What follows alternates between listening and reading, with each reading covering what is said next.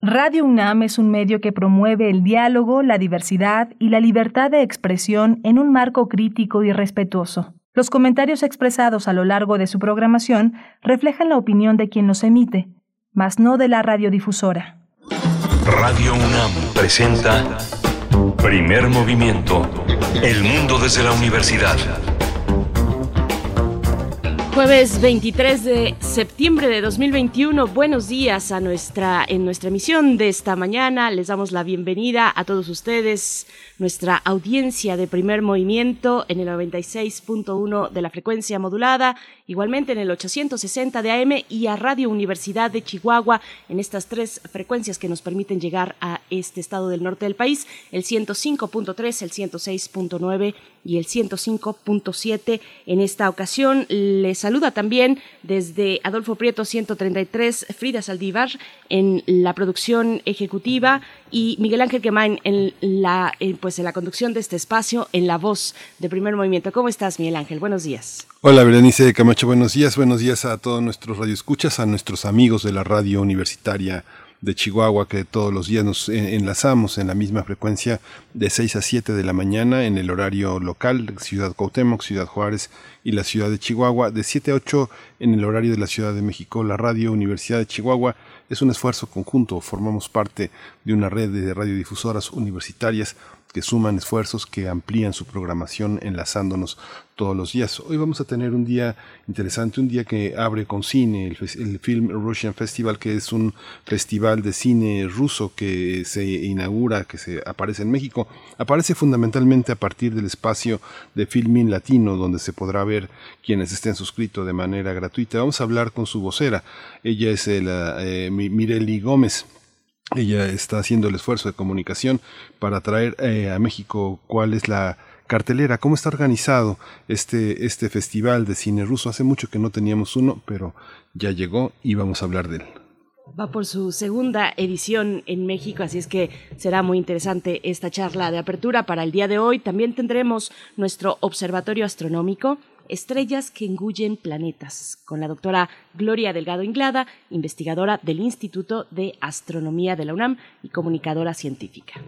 Sí, vamos a tener también una continuidad de eh, la reflexión sobre el eh, paquete económico 2021 con el economista, con el profesor historiador Saúl Escobar Toledo.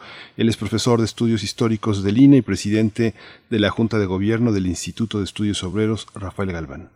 Y nuestra nota internacional, Argentina y la derrota del kirchnerismo en las elecciones primarias, sus repercusiones políticas. Bueno, hay mucho que conversar acerca de Argentina, del clima y del ambiente político que se vive en ese país. Vamos a hacerlo con el maestro Rubén Ruiz Guerra. Él es director del CIALC de la UNAM, profesor de la Facultad de Filosofía y Letras, igualmente de esta casa de estudios. Es maestro en Historia de América, especialista en pluralidad religiosa, relaciones internacionales e historia de América Latina de los siglos XIX y XX. Vamos a tener también la colaboración de Verónica Ortiz hablando de La venganza del emperador de Gisbert Haif. Es un libro que acaba de publicar el Fondo de Cultura Económica en su colección popular. Y bueno, Verónica Ortiz eh, eh, examina esta nueva publicación y esta aportación de Gisbert Haif. La poesía necesaria en la voz y la selección de Miguel Ángel Quemain en esta mañana.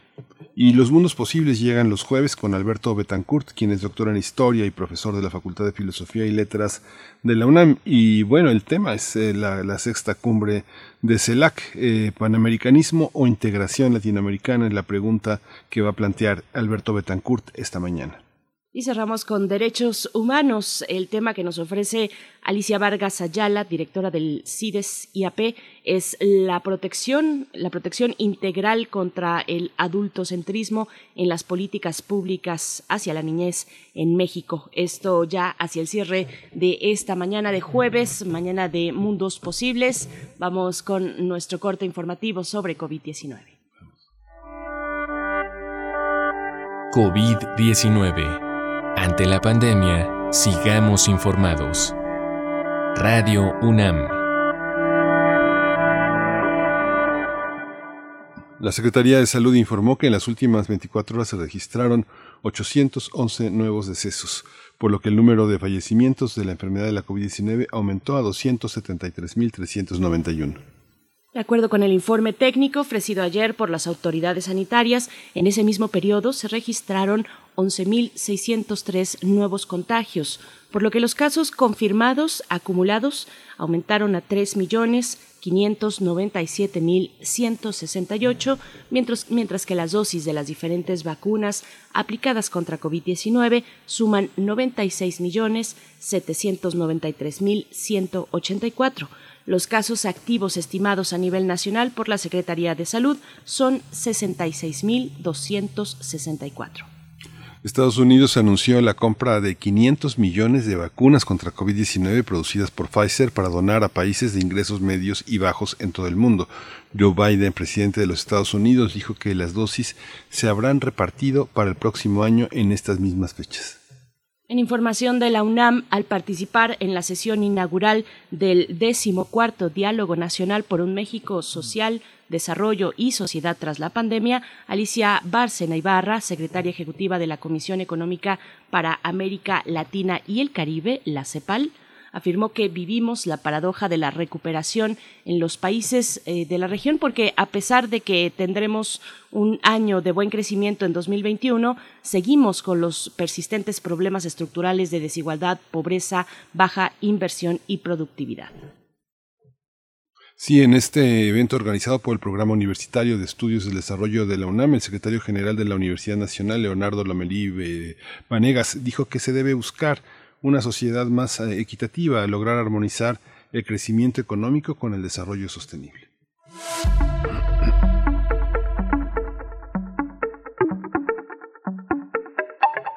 Recomendaciones culturales para el día de hoy jueves en el marco del Encuentro Internacional de Cátedras Extraordinarias. Este jueves se realizará la conferencia Elementos colonizadores del lenguaje desde el ecosistema digital, a cargo de Daniel Casani, convoca cátedra, la Cátedra Extraordinaria José Emilio Pacheco de Fomento a la Lectura.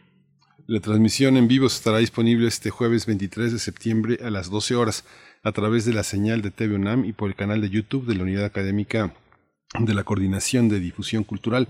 No se la pierda, Casani es un hombre eh, que conoce, que sabe de literatura, que sabe de libros, que sabe de la corrección. Va a ser muy interesante. Además es un hombre muy, muy divertido, muy comunica las cosas de una manera verdaderamente extraordinaria. Y bueno, vamos a ir con música. Esta mañana tenemos eh, la, la música de Charles Mingus, Goodbye Pork Pie Hat.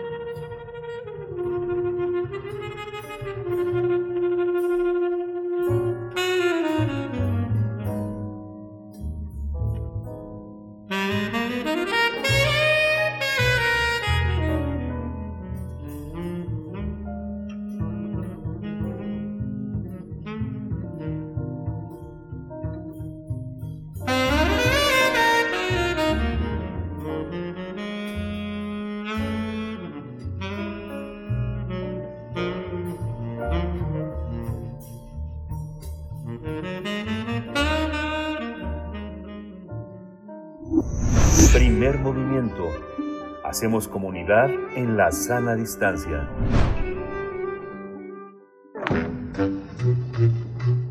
Cineclub Herziano.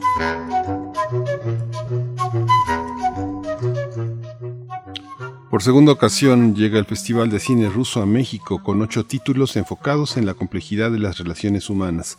De manera gratuita, el público va a poder ver las propuestas cinematográficas que se presentarán del 23 de septiembre a partir de este, este día y hasta el 17 de octubre. Esto es una alianza con Roshkino, es, va de la mano con el Instituto Nacional de Cinematografía y la Secretaría de Cultura del Gobierno mexicano. En esta ocasión el abanico de opciones no, no, podrá dejar indiferente a nadie porque muchos de estos títulos, muchos de estos títulos se exhibirán por primera vez en México a través de este festival. Una prueba de ello es Parientes de Ilya Aksenov. Eh, se trata de una historia de un padre de familia que una mañana decide cumplir el sueño de toda su vida, ir con su familia al Festival Krushinsky y tocar allí sus canciones. La familia se ve obligada a aceptar el deseo de un padre soñador y emprender un viaje por toda Rusia, pero en el camino enfrentará toda una serie de aventuras.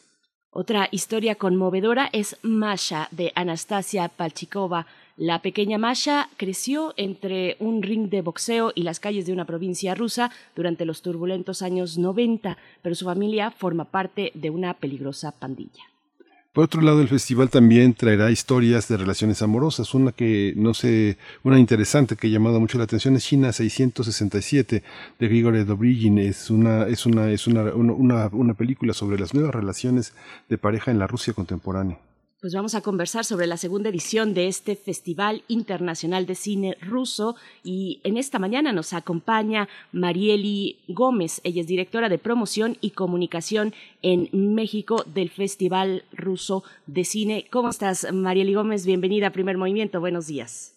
Buenos días. Muchas gracias por permitirnos estar aquí promocionando nuestro festival que es para todos los mexicanos. Gracias. ¿Cuál es el, cuál es el panorama, eh, Marieli, del cine ruso contemporáneo? ¿Qué, ¿Qué, piezas vamos a ver en el marco de este, de este, este de este panorama? Eh, ¿Cuáles son los años que abarca esta producción? ¿Cuáles son las tendencias generales que uno podría ver en un cine pues tan, tan focalizado, tan especializado de una nación tan, tan importante hoy? Claro, debido al éxito que, que tuvimos el año pasado acá en México, eh, se hizo una, exhaustiva selección de acuerdo al público de, nuestro país, ¿no?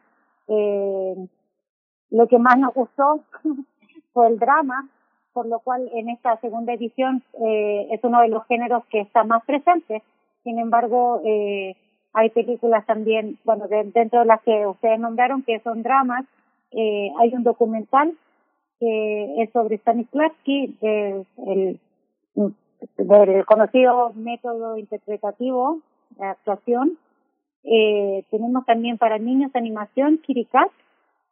Y bueno, todos los, dramas que, que, ustedes nombraron, Masha, Parientes, China, Díselo a ella y Alguien ha visto a mi novia. Eh, son títulos que han sido premiados, van del año 2019 hasta el 2021. Así que espero que, que todos puedan disfrutar de, de, estas películas que, que seleccion, se seleccionaron con pensando en nosotros, no en el público mexicano. Este festival se hace en distintos países, pero el mercado mexicano es uno de los más importantes y con mayor perspectiva para el contenido ruso.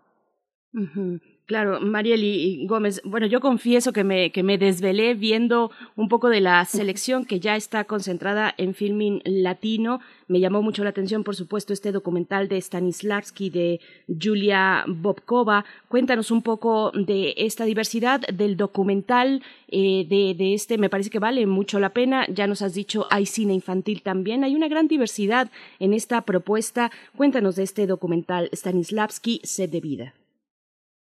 Sí, mira, eh, yo soy actriz también, entonces por supuesto que, que, que me tocó, ¿no? Eh, sobre todo invito a los actores a que no se pierdan este, este documental. Eh, Stanislavski, el método de Stanislavski creo que ha sido la base a nivel mundial de todos los actores, ¿no? Eh, y acá en el, en el documental lo que se quiere entender y que justamente ayer tuvimos una mesa de diálogo con Tania Olovich, que bueno, ella estudió en el Instituto de Cinematografía de Moscú, entonces eh, estábamos hablando de, este método que Stanislavski lo, lo retrata como una base para el actor, ¿no? Dice, pues aprende mi método, pero luego cuestiona y, y cada persona tiene la libertad, cada intérprete tiene la libertad de crear en base a su experiencia.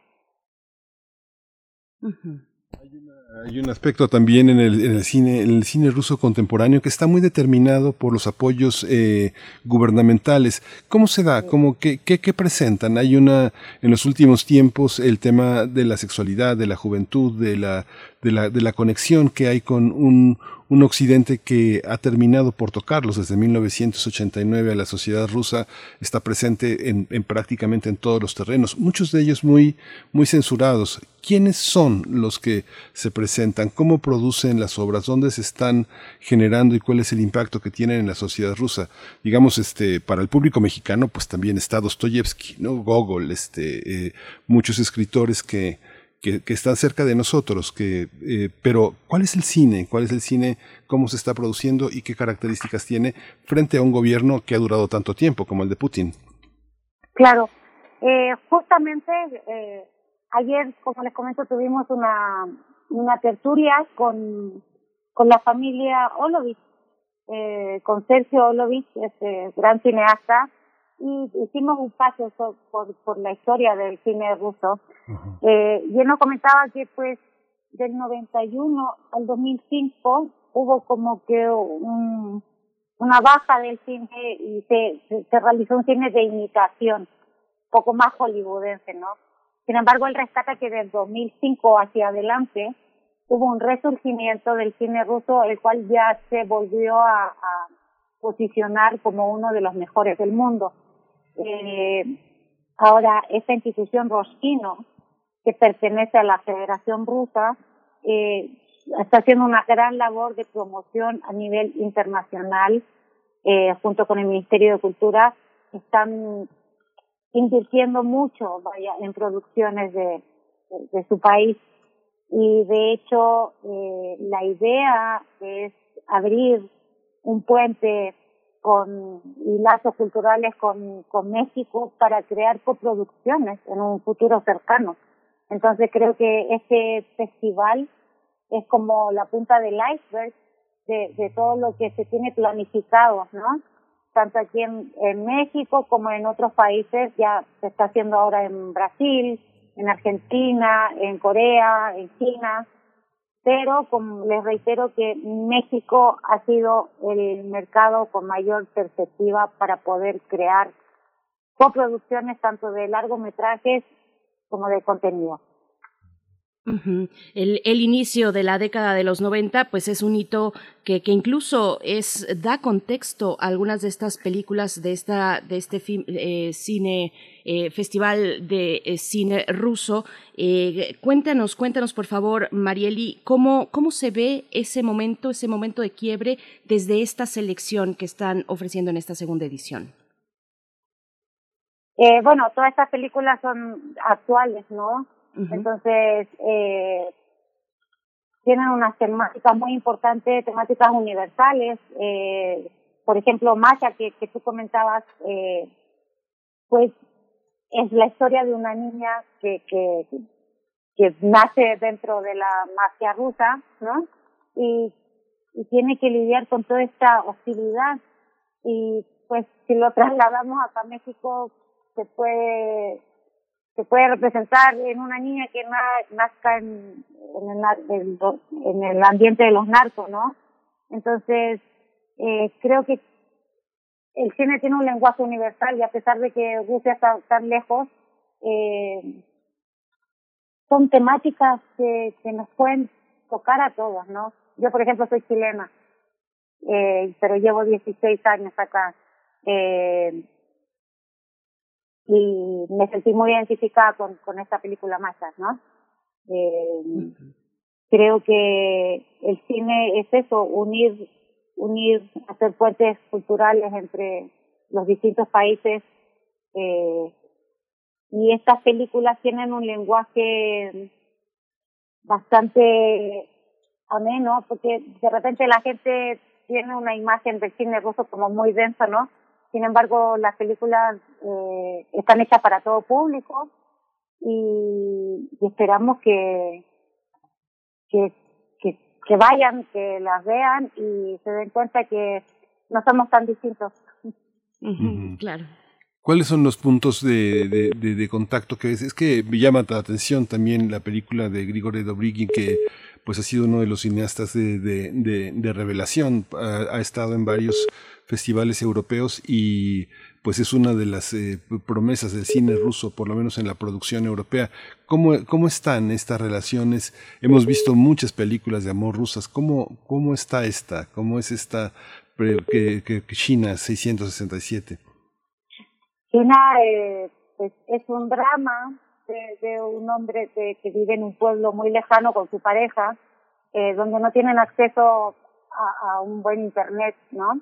Eh, y por casualidad entra en, en una página de estas de, chicas de como de citas y se enamora, se enamora de, de, una de ellas que está en Estados Unidos y, la verdad que es una tragicomedia, se van a reír mucho. Eh, las actuaciones, las actuaciones son increíbles, de, bueno, vaya, de todas las películas, ¿no? Lo, los talentos tienen una escuela increíble, pues, la escuela rusa de actuación, pues parte de, de la base del teatro y luego se especializa en cine, ¿no? Entonces, eh, los invito a, a que vean todas las películas. ¿Cómo, cuéntanos un poco, por favor, Marieli Gómez, de, de, los, eh, de los directores y directoras que eh, ocupan esta selección. Cuéntanos de las mujeres. Hay algunas mujeres, hay varias mujeres, digamos, eh, ocupando un lugar en este festival de cine ruso. Sí, varias. con alegría tengo que decir que participan varias directoras. Eh, justamente con Tania también hablábamos eso, que en los 90 pues, no había tanto espacio para la mujer allá tampoco, ¿no? Entonces, pues nos alegra decir que, que en, en, esta muestra eh, hay varias directoras, por ejemplo, de la película Masha, Anastasia Palchikova, eh, tenemos alguien ha visto a mi novia, Angelina Nikonova, del documental de Stanislavski, Julia Bokova, y de Odessa, Valery Todorovsky. Todorovsky. Sí. O sea, la mitad de las películas son de directora. Así es. Cuéntanos un poco, perdón, querido Miguel Ángel, es que la pregunta era, además de enunciarlas, un poco de las características de eh, las directoras y los directores también, eh, Marieli. Ahorita no tengo esa información, pero pues todos los todas las películas y todos los directores son han sido premiados y destacados en este cine contemporáneo. De hecho, vamos, eh, las tenemos disponibles para, para dar entrevistas y, platicar más sobre cada uno de ellos. Es que gran parte de las películas, gran parte del cine ruso en Europa no pasa, no pasa si no se prueba en el cine de Berlín, como ha pasado también con esta, con este eh, director Dobrigin, que son, que son autores muy jóvenes que no tienen ninguna prueba de nada, han, han, hecho cortos y que en el Festival de Cine de Berlín, donde está la crítica de cine más poderosa, son los que revelan a estas grandes promesas que muestran una evolución, una ebullición de la sociedad rusa contemporánea. En esta película de Dobrigin lo que se muestra también tan fuerte es, eh, es la incomunicación. Este, él, justamente es un hombre que estudió en una escuela de cine muy periférica en Selenograd, que está en el Oblast de, de, Moscú, que son escuelas un poco para gente que no tiene tantas eh, recomendaciones y que finalmente logra hacer algo en el cine como, como parte de esta oposición, sin ser gente de oposición, que muestran una sociedad rusa muy deteriorada. Yo creo que es el signo también de las eh, películas, Marieli, ¿no? ¿O, ya, ya, te las echaste todas? Eh, sí. Sí, por supuesto. Sí, e, es una sociedad rusa que cómo vive, cómo vive la sociedad rusa a través de su cine. ¿Qué Rusia es la que nosotros vemos? ¿Es esa sociedad rusa competitiva, voraz, feroz, eh, la de Putin? ¿O es una sociedad más, más modesta, más ensimismada, más preocupada por su futuro? ¿Cómo lo ves en su cine? Eh, hay de todo, ¿no? Eh, pues en algunas películas se muestra como la cotidianidad del, del ruso para que en la cual podemos ver que, que son culturas que no, no están tan lejanas a la nuestra, ¿no? A pesar de la distancia eh, física y de, de idioma, ¿no? eh, pero hay otras que es como obesas y machas que están ambientadas en otro tiempo, que ahí podemos ver como toda esta eh, parte social que se vivió en estos años, sobre todo que sufrieron, sufrieron la perestroika, ¿no? Donde hubo un quiebre social tan importante. Eh, hay una gama de, de, vaya, cada película tiene su, como su, su, su toque diferente, ¿no? eh, China, por ejemplo, es lo que te decía también, eh, son temas un poco más livianos, ¿no? Eso de, de situaciones eh, que, que son universales, eh, parientes, eh, estos dramas que se dan en las relaciones de familia, ¿no? Eh, y bueno, eh, eh, díselo a ella, como un niño al vivir una separación está entre, que lo ponen entre la espada y la pared, el padre y la madre, de preguntarle con quién quiere ir, una lucha ahí de, de poderes que, que sufre el niño. Entonces, pues eh, también habla de, de situaciones que, que son universales. Y también tienen Kitty Cats, una oferta para niños que es una serie. Cuéntanos, por favor, de, de esta serie y de, y de qué nos dice acerca de la oferta para, para los más pequeños, para las pequeñas en el cine ruso. Eh, es eh, una animación que es muy famosa a nivel mundial. Es una historia sobre la vida cotidiana, las relaciones y las aventuras de, tres pequeños gatitos, ¿no? Una gran familia que, que aprenden a expresar emociones, a apoyarse, ¿no? Eh, dan, entregan esos valores, eh, encontrar salidas en conjunto, eh, junto a sus padres. ¿Van a hacer en este festival alguna, alguna actividad académica con alguna universidad? ¿Van a convocar a conversatorios? ¿Van a este, explorar otros territorios más, más académicos, más eh, de, de, de, estudiantes, de jóvenes? ¿Van a hacer actividades de ese tipo, Mariela? Sí, eh, el área de prensa está ahí cerrando algunos eventos con, con universidades eh, privadas por ahora, pero estamos abiertos y, y a, a, poder llegar a, a, todas las universidades que nos convoquen, ¿no? Uh -huh. La idea es eh, llenar México del cine ruso y, y, y qué mejor con, con las universidades, con las nuevas generaciones. Uh -huh. Eh, Marieli Gómez, eh, pues cuéntanos ya hacia el final de acerca de las fechas, eh, cuándo estarán disponibles estos títulos, dónde estarán disponibles y el tipo de acceso a las plataformas. Eh, ya hoy están disponibles desde hoy, desde el 23 de septiembre hasta el 17 de octubre de manera simultánea y gratuita en la plataforma Filmin Latino. Ahí van a encontrar eh, la la carpeta que dice Festival de Cine Ruso. Eh, nada más tienen que registrarse, suscribirse a la plataforma, que es algo también totalmente gratuito, y ya van a tener acceso a todas las películas. Pues eh, Marieli eh, Gómez, pues muchísimas gracias. Vamos a seguir el festival, vamos a estar reseñándolo aquí, comentándolo.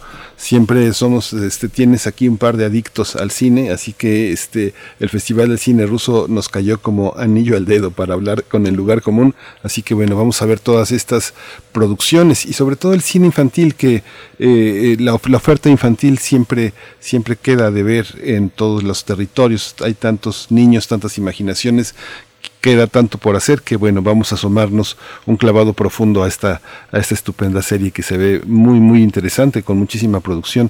Así que muchas gracias por tu, por tu presencia y por este interés en promover una cultura tan fundamental para toda América Latina, ¿no? Gracias, Marieli.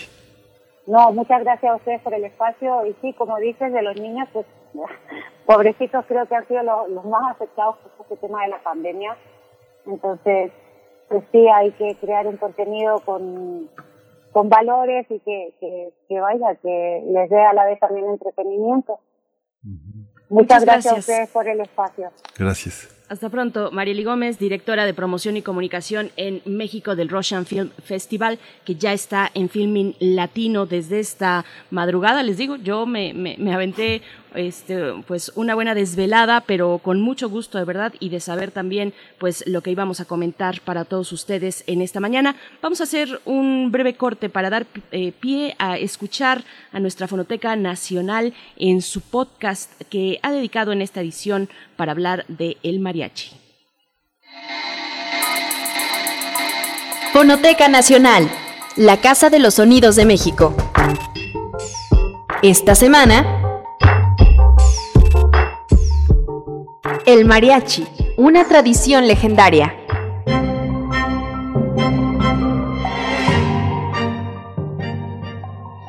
El mariachi moderno trascendió las fronteras regionales y nacionales para convertirse no solo en el símbolo musical de México, sino en un referente identitario del continente americano. Por lo menos así fue presentado durante la ceremonia de apertura de los Juegos Olímpicos de Pekín en el año 2008 cuando una selección de sones tradicionales acompañaron el desfile de los atletas de Qatar, Ruanda, Luxemburgo, Chad, Bielorrusia, India e Indonesia.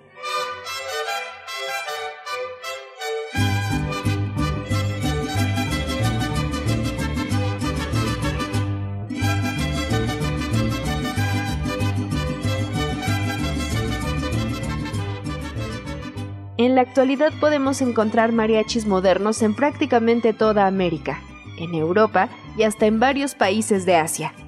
Su fama contrasta con el desconocimiento de su origen, es decir, los conjuntos de cuerdas que se desarrollaron por lo menos desde finales del siglo XVIII en un amplio territorio que se extendía por la franja costera del Océano Pacífico, desde la Alta California hispano-mexicana hasta Oaxaca. Si bien en algunas regiones esta tradición desapareció a mediados del siglo XIX, se sigue conservando, no sin transformaciones, en rancherías, pueblos y barrios de municipios de los estados de Nayarit, Zacatecas, Aguascalientes, Jalisco, Colima, Michoacán, Guerrero y Oaxaca. En algunas de estas regiones, estos conjuntos musicales solían recibir el nombre de fandango, tambora o conjunto de rastra o arrastre. En la segunda mitad del siglo XX, a las agrupaciones que heredaron el género de generación en generación se les llamó mariachi tradicional o mariachi antiguo, para diferenciarlos de los mariachis modernos, que a decir del investigador Jesús Jauregui, son resultado de un proceso de transformación de estos conjuntos de cuerdas, donde los medios de comunicación masiva en un contexto urbano y posrevolucionario jugaron un papel fundamental.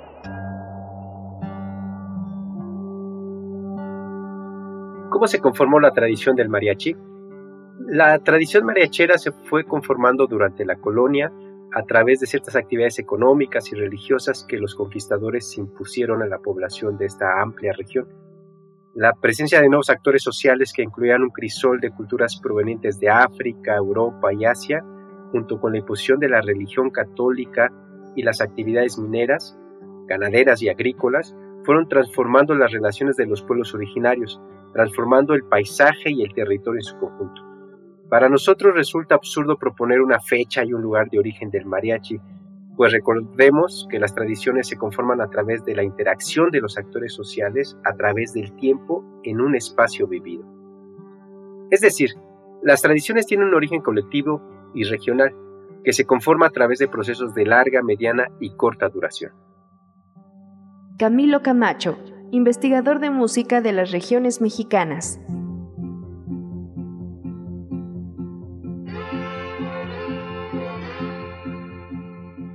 Al respecto, Jesús Jauregui escribió en El mariachi, símbolo musical de México.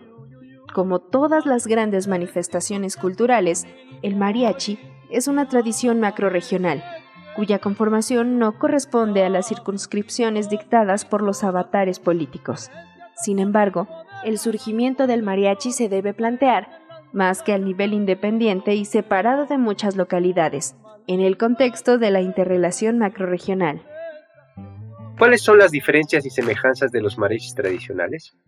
Mm, dentro de las semejanzas se encuentra el predominio de los instrumentos de cuerda, un repertorio, lírica y contextos de ejecución por lo general compartidos. Pero también hay diferencias, por ejemplo, en las técnicas y estilos de ejecución, en la utilización de ciertos instrumentos, entre otros rasgos sonoros, visuales y kinestésicos que nos permiten diferenciar las regiones y subregiones de esta macroregión.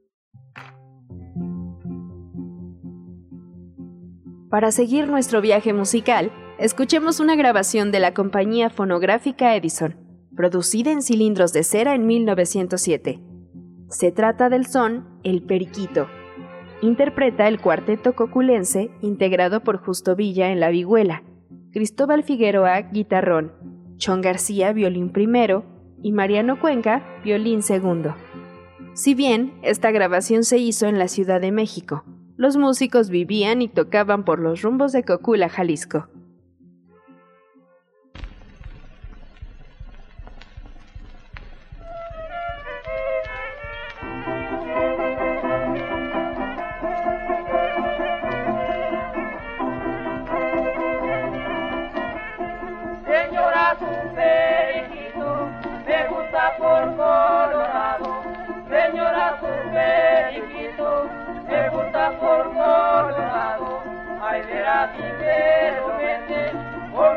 Da regalado. Ay, verás si me lo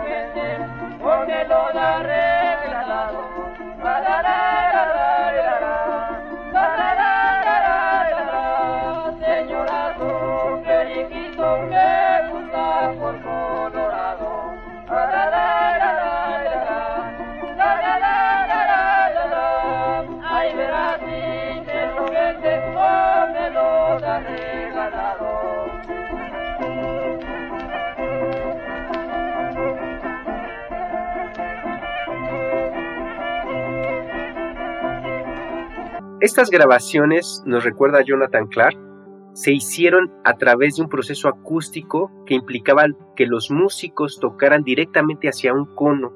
Las ondas sonoras activaban las membranas de una cabeza cortadora cuya aguja cortaba surcos en un cilindro de cera sin amplificación eléctrica.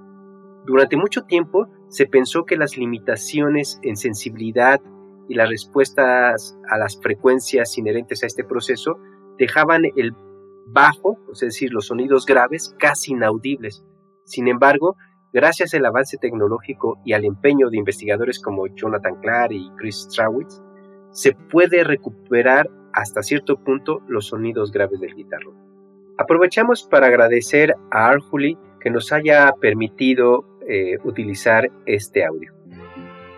Finalmente, escuchemos un fragmento de una de las primeras grabaciones que hizo el Mariachi Vargas a finales de los años 30 del siglo pasado para la compañía Perles.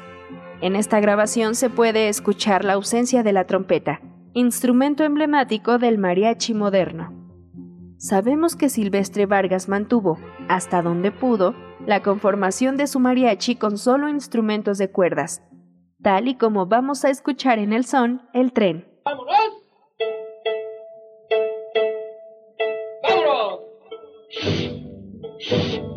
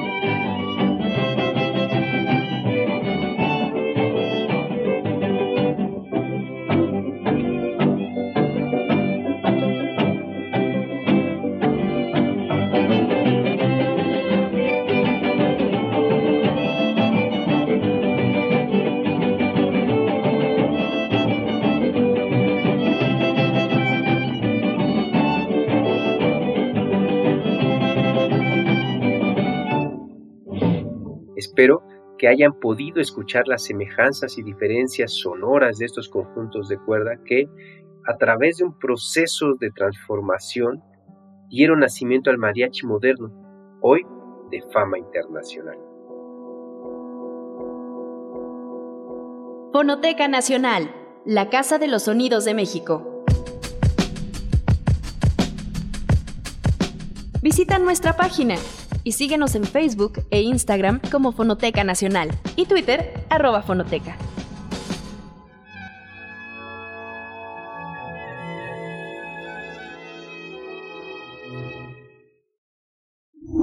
Primer movimiento. Hacemos comunidad con tus postales sonoras. Envíalas a primermovimientounam.gmail.com Del brazo de Orión al universo. Observatorio Astronómico. Damos la bienvenida esta mañana a la doctora Gloria Delgado Inglada, investigadora del Instituto de Astronomía de la UNAM, comunicadora científica, para hablar hoy de las estrellas que engullen planetas. Doctora Gloria Delgado, buenos días. Gracias por estar aquí en Primer Movimiento. Muy buenos días, Berenice, Miguel Ángel y a todos los que nos escuchan. Gracias, buenos días, Gloria. Gracias, escuchamos.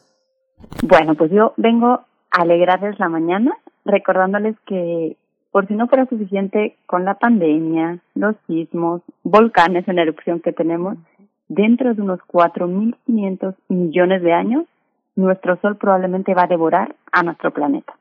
Y esto es porque se va a convertir en una gigante roja y su tamaño va a aumentar tanto que con seguridad se va a comer a Mercurio y Venus y bueno, lo que le ocurra a la Tierra va a depender de si crece suficiente o no. Pero aunque no lo hiciera, nuestro planeta seguramente quedaría reducido a tan solo su núcleo pequeñito de hierro, el resto se va a perder, así que bueno, para efectos prácticos pues sería lo mismo. También la radiación del Sol llegará a afectar a los planetas que están un poco más lejos, pero va a ser más leve y sin duda las regiones más externas del sistema solar serán las más tranquilas en, en aquel momento. Y en realidad sabemos que no son pocos los planetas que terminan por ser devorados por sus propias estrellas. Puede suceder, como acabo de mencionar, porque la propia estrella crece tanto, se hace una gigante roja que los engulle al llegar a esa fase, pero también puede ocurrir porque el planeta se mueve de una forma más o menos caótica y en algún momento se acerca demasiado y termina por caer hacia ella. La pregunta que a lo mejor se están haciendo algunos de, de ustedes es ¿Y esto cómo lo sabemos, no? ¿Cómo sabemos que esto sucede? ¿Cómo sabemos que algunas estrellas se han comido a sus planetas?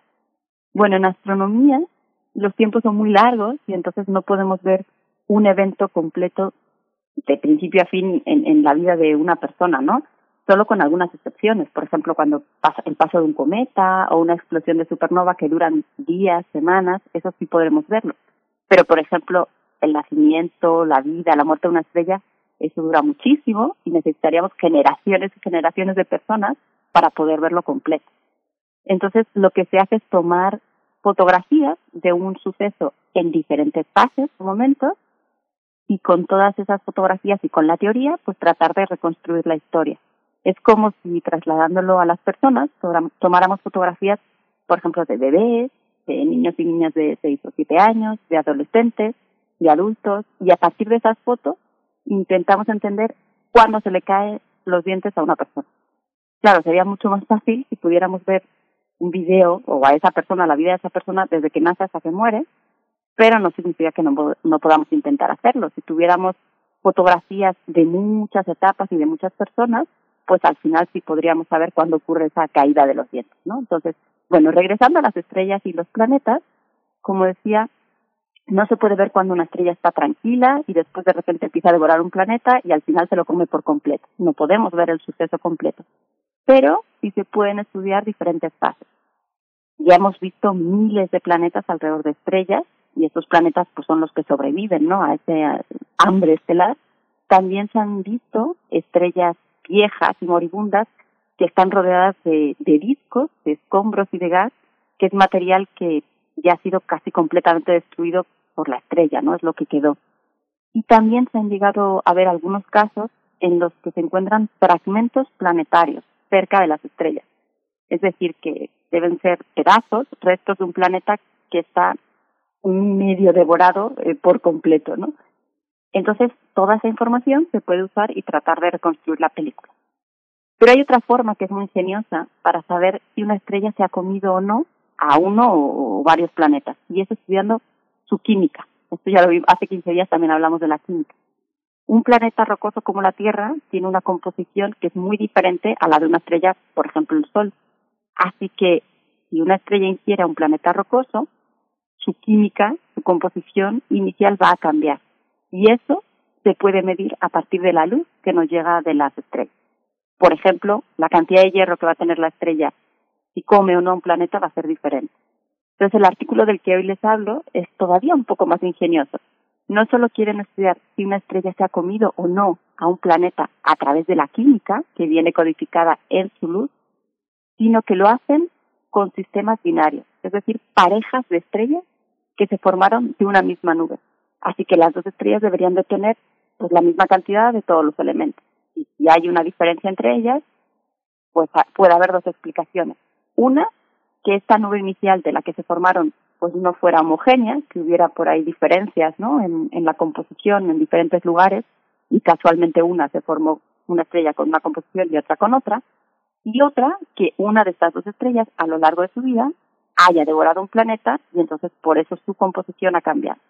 Entonces lo que ellos hacen en este estudio es eh, investigar 107 sistemas binarios con estrellas parecidas a nuestro Sol, calculan su composición química y ven en cuántos casos hay diferencias entre las dos estrellas de un sistema binario.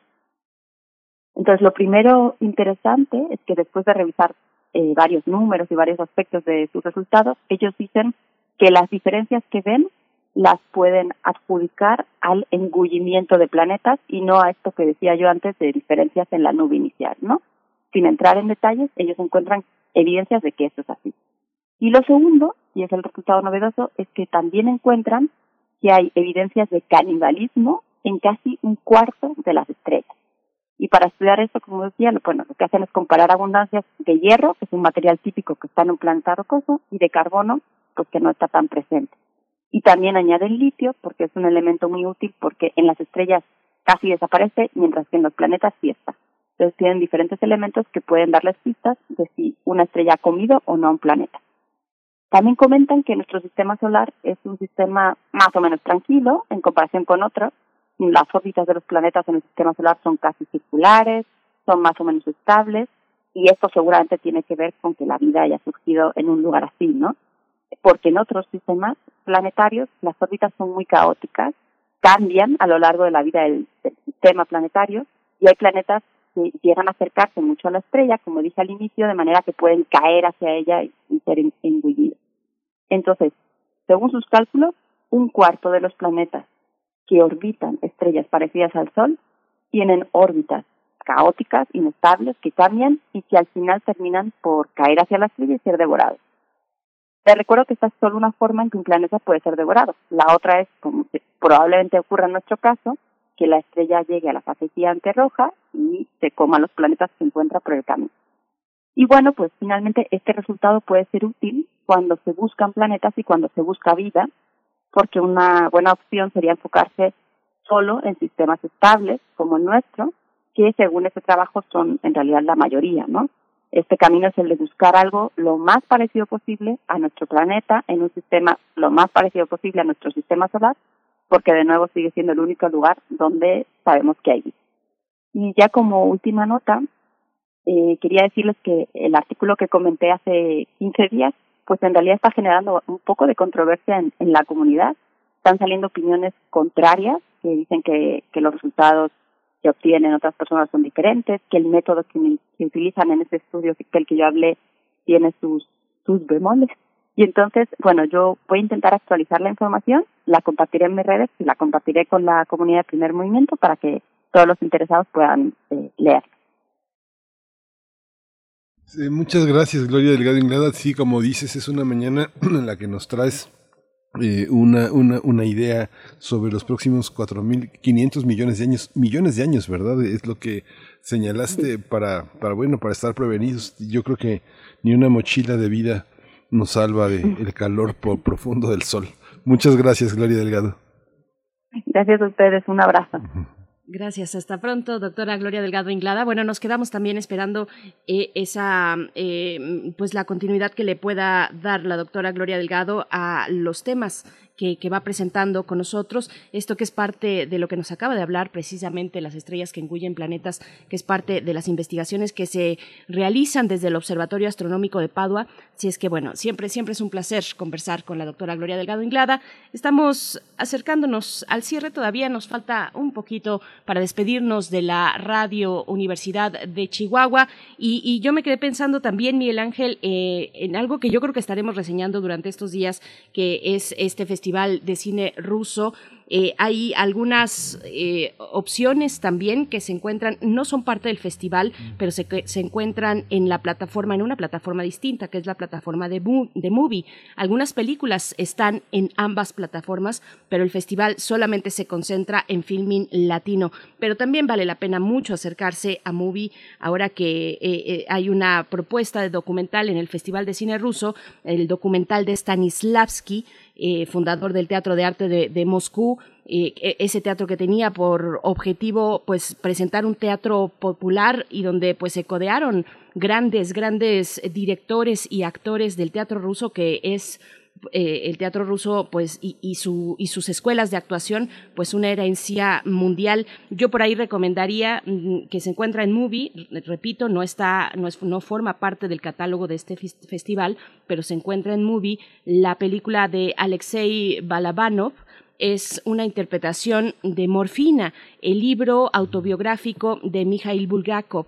Eh, una interpretación un poco más trágica de lo que me gustaría, porque finalmente es una obra de comedia también, como lo era eh, pues eh, la característica de Mikhail Bulgakov, pero ahí está una interpretación rusa de esta novela Morfina. Ya la BBC había hecho años, pocos años atrás, una miniserie mucho más cómica, tal vez mucho más ligera de lo que esta propuesta que les comento de Alexei Balabanov eh, nos, nos presenta y que se puede encontrar ahí en Movie, pero bueno, vale mucho la pena acercarse también pues a este grande de, de la actuación. Él también, Bulgakov, no solamente fue escritor, dramaturgo, sino también dirigió igualmente en el Teatro de Arte de Moscú, tuvo ahí sus codeos con Stanislavski, eh, no fue perseguido como otros escritores por por eh, Stalin. Eh, a Stalin le gustaba el trabajo de, de, Bulgakov, aunque era bastante crítico este, este escritor ruso, Miguel Ángel. Sí, es, hay, hay trabajos muy interesantes. El cine ruso está muy atomizado, como comentábamos con Marieli, eh, la vocera del festival. Hay una gran cantidad de películas que se prueban en el, en el Festival de Cine de Berlín y que llegan a distintos formatos. También está esta película de Kantemir Balagov, que es este justamente Bimpol, que es esta visión del 1945 en Leningrado sobre una ciudad hecha a pedazo con dos mujeres jóvenes, Lía y Masha, que bueno, hay una hay un sentido de encontrar en sus vidas, reconstruir. Rusia se está reconstruyendo de manera permanente. Y algo que comentábamos en nuestro chat es esa desgarradora manera en que las parejas intentan tener una vida, fracasan, tienen un hijo y, y cada quien se va por su lado y, y, los niños viven un gran abandono. Cuando uno ya indaga qué pasa con esta parte de Rusia, hay una falta tal vez de arraigo que todavía en sociedades como la nuestra tenemos con los niños. Algunos de los padres, sea hombre o sea mujer, este, jalan con ellos y si no jalan con ellos, jalan los abuelos, ¿no? Pero siempre hay alguien que se hace cargo de los niños. En varias películas que he visto, desgraciadamente no me acuerdo de todos los nombres, pero los niños se abandonan y uno como espectador nunca sabe dónde quedó el niño. Es una angustia, pero es parte de lo que se vive en territorios emocionales eh, también devastados, también que están levantando de entre muchas ruinas, ¿no? Muchas formas de, la, de lo ruinoso que están alrededor de nosotros. ¿no? Por supuesto, pues bueno, están nuestras redes sociales para que nos dejen sus comentarios, sus recomendaciones también. Nos vamos a ir ya al corte de la hora, son las 8 de la mañana, nos despedimos de la Radio Universidad de Chihuahua, allá son las 7 de la mañana. Gracias, gracias, nos escuchamos con ustedes en Chihuahua el día de mañana. Nosotros seguimos aquí en primer movimiento, vamos al corte. Síguenos en redes sociales. Encuéntranos en Facebook como Primer Movimiento y en Twitter como arroba PMovimiento. Hagamos comunidad.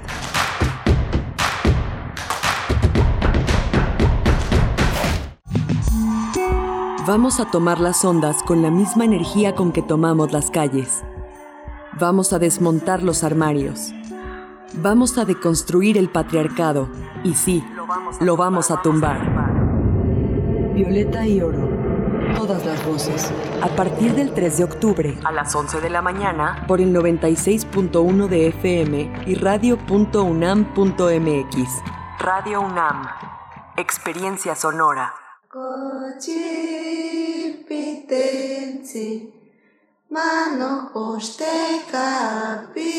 Asómate a un mundo culturalmente diverso.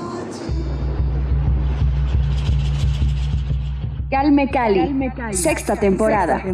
Estreno jueves 7 de octubre a las 10 de la mañana por el 96.1 de FM. Radio UNAM, experiencia sonora.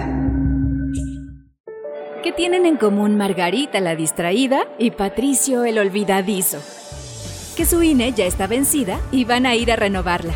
Si tu INE también perdió vigencia, es momento de renovarla. No dejes pasar más tiempo y actualízala. Haz tu cita en INETEL 804 33 2000 o en INE.mx. Podemos pensar de forma distinta, pero tenemos algo que nos une. Nuestro INE. ¿Mi INE? Nos une. ¿Sabes qué tienen en común? El polvo de una estrella durmiente, el moco de King Kong o el enano más alto de todos. Pues que a todos los puedes encontrar en la radio. Solo tienes que decir las palabras mágicas. Para tus orejas y escúchanos todos los sábados a las 10 de la mañana por Radio UNAM. Experiencia sonora.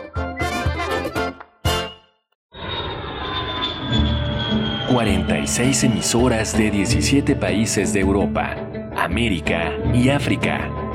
Esa es la red de Mundofonías, música para descubrir el mundo. Todos los sábados a las 18 horas por el 96.1 de FM. Radio UNAM. Experiencia sonora.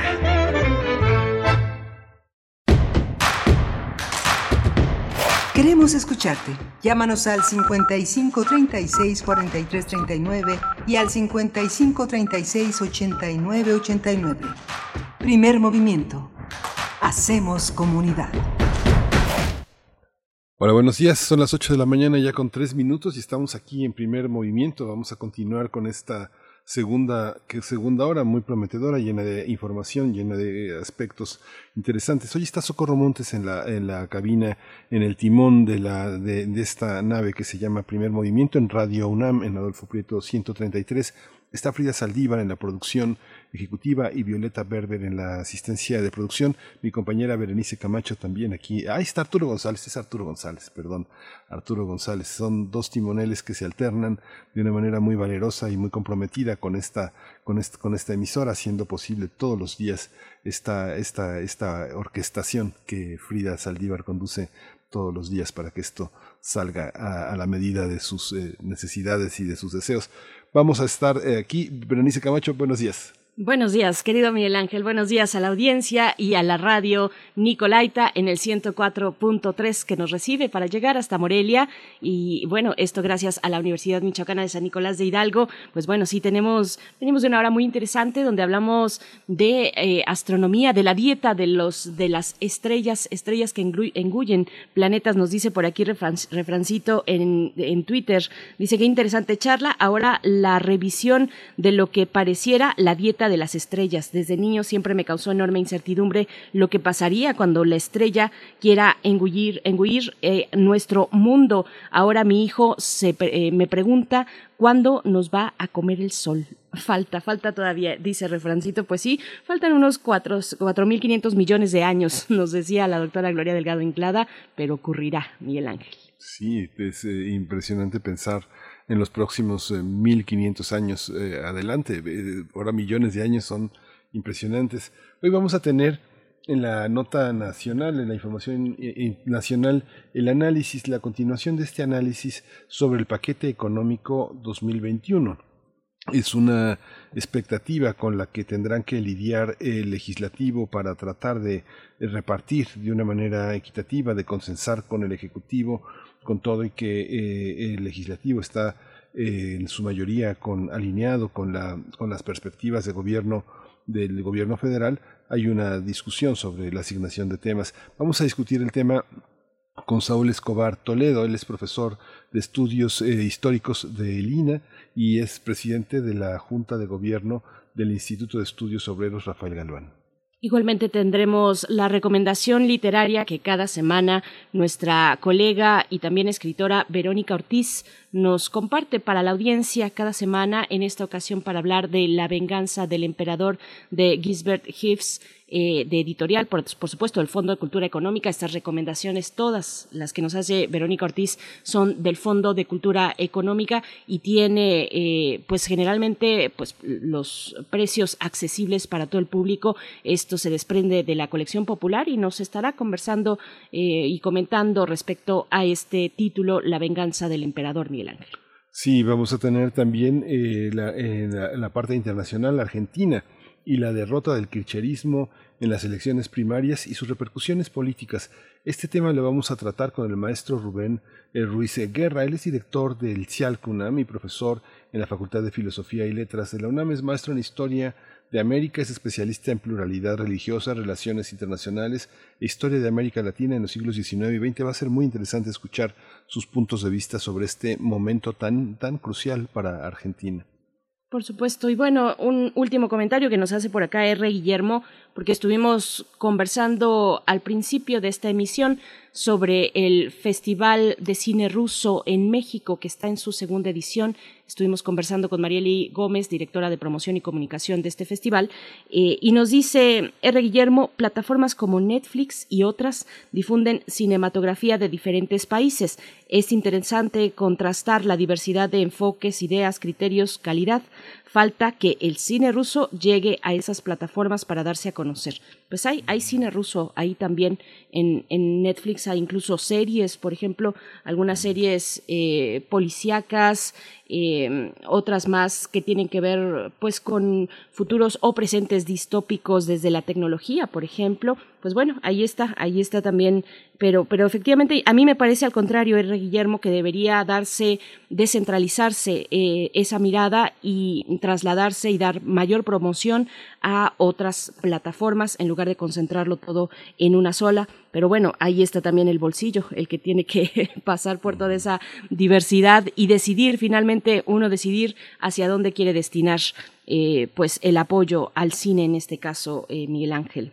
Sí, justamente lo que dices, lo suscribo completamente, sí, esa diversidad es necesaria y sobre todo en materiales que tienen que ver con, la, con el con el estatus económico de las personas. Hay, hay materiales extraordinarios. Eh, yo no he, logrado, el fin de semana no lograba despegarme del material que hay en la filmoteca de la UNAM. Es verdaderamente extraordinario.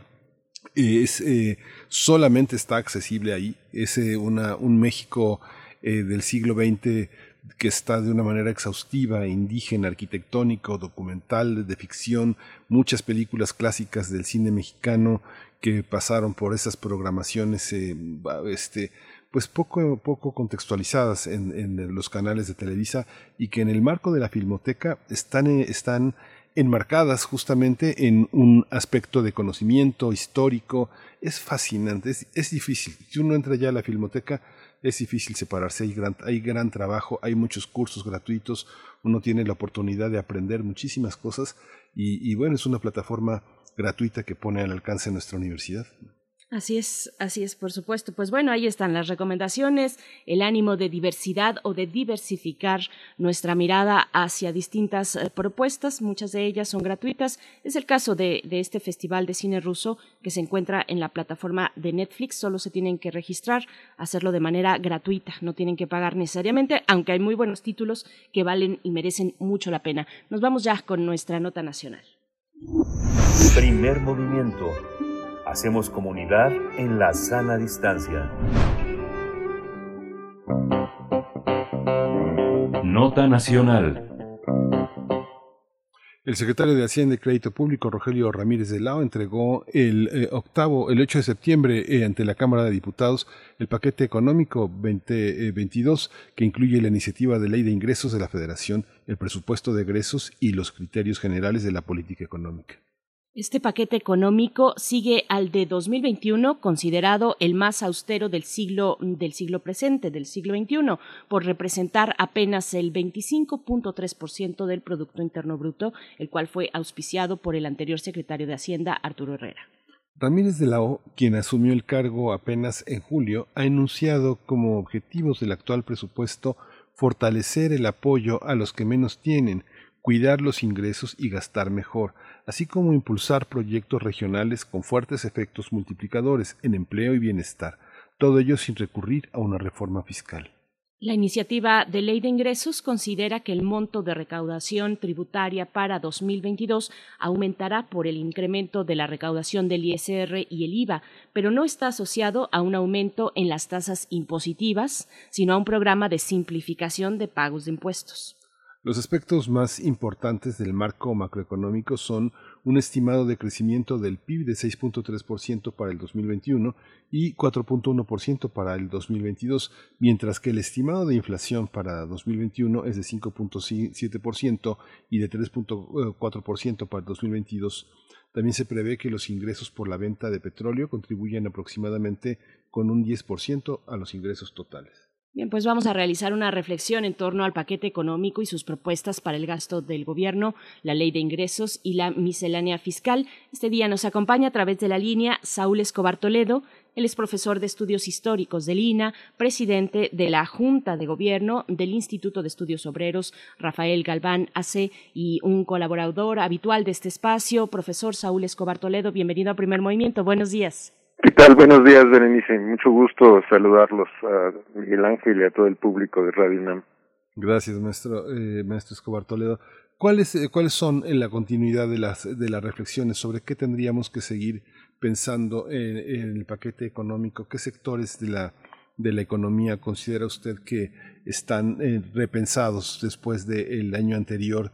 ¿Cómo se repiensa el presupuesto de este año con más herramientas y todavía con el legislativo a favor de las propuestas del Ejecutivo?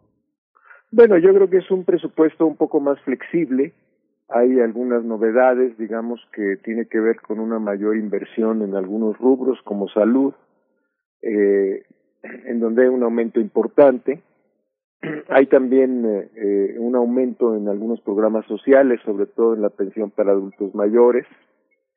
Eh, y por el lado de los ingresos, pues también, como ustedes han dicho, hay un poco más de recaudación, sobre todo eh, del IEPS y del, eh, impuesto sobre la renta y del IVA, aunque en las eh, estadísticas eh, se ve más el aumento del IEPS, pero de todos modos son impuestos al consumo.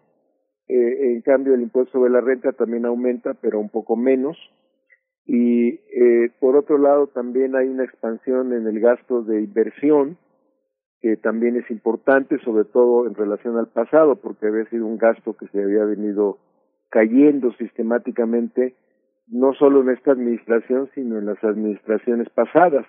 Entonces este gasto en inversión tanto en inversión eh, en carreteras caminos aeropuertos etcétera además de los proyectos que ya conocemos y que se le van a dar importancia, sobre todo al tren Maya, que va a recibir una cantidad importante de recursos.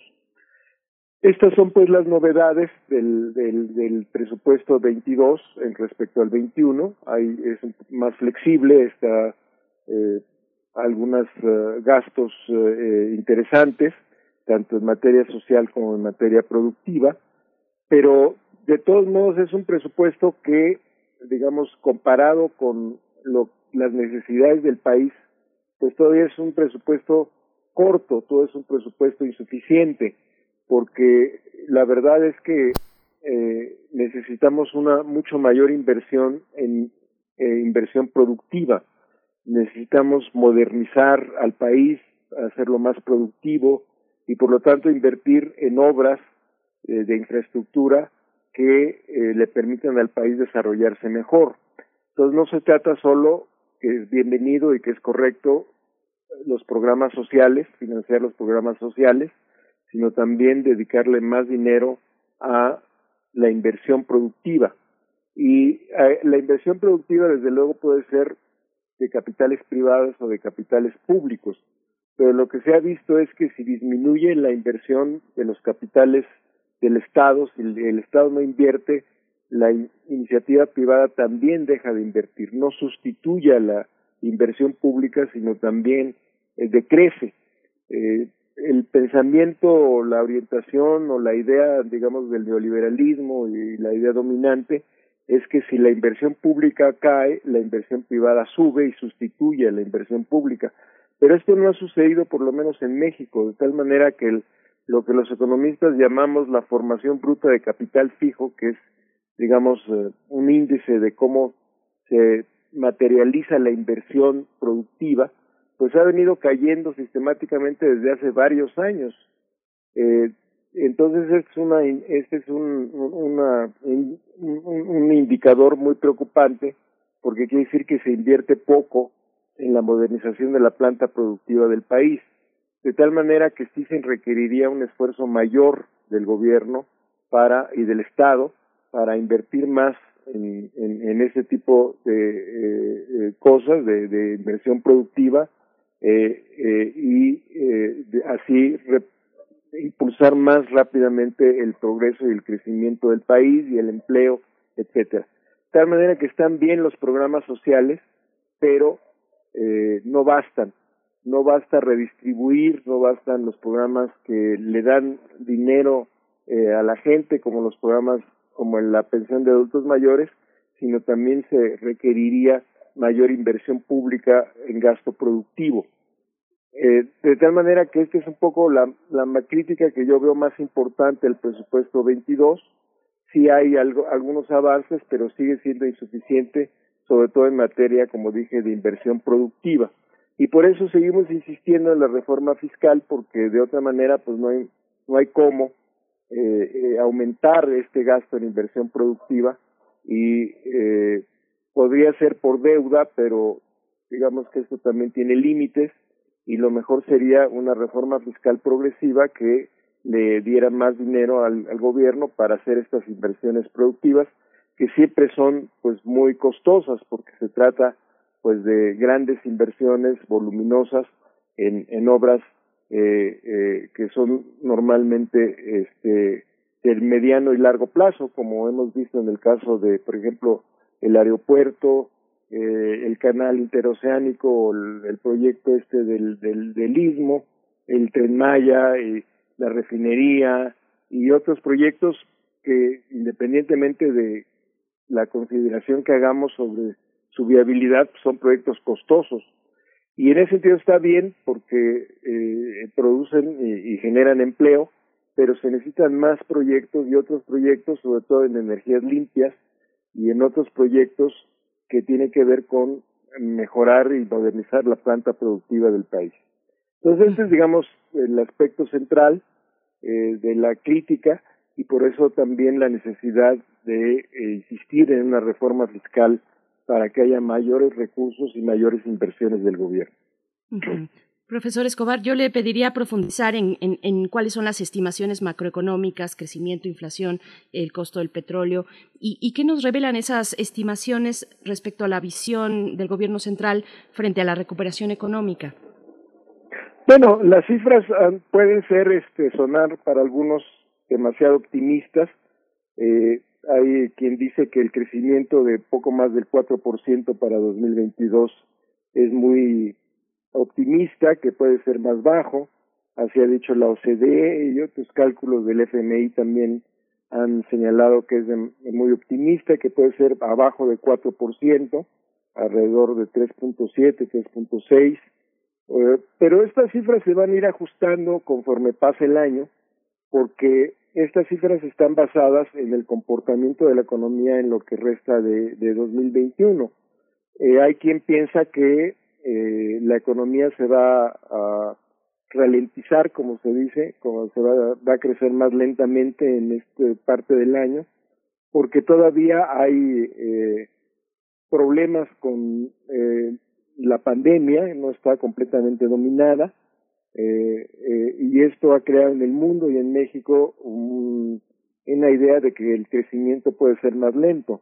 También el otro problema que se ha mencionado pues son los problemas financieros que están asomando ya vimos cómo este asunto de la inmobiliaria china ha causado cierta inquietud en los mercados financieros y eso puede afectar también eh, el crecimiento mundial y por lo tanto el crecimiento del país.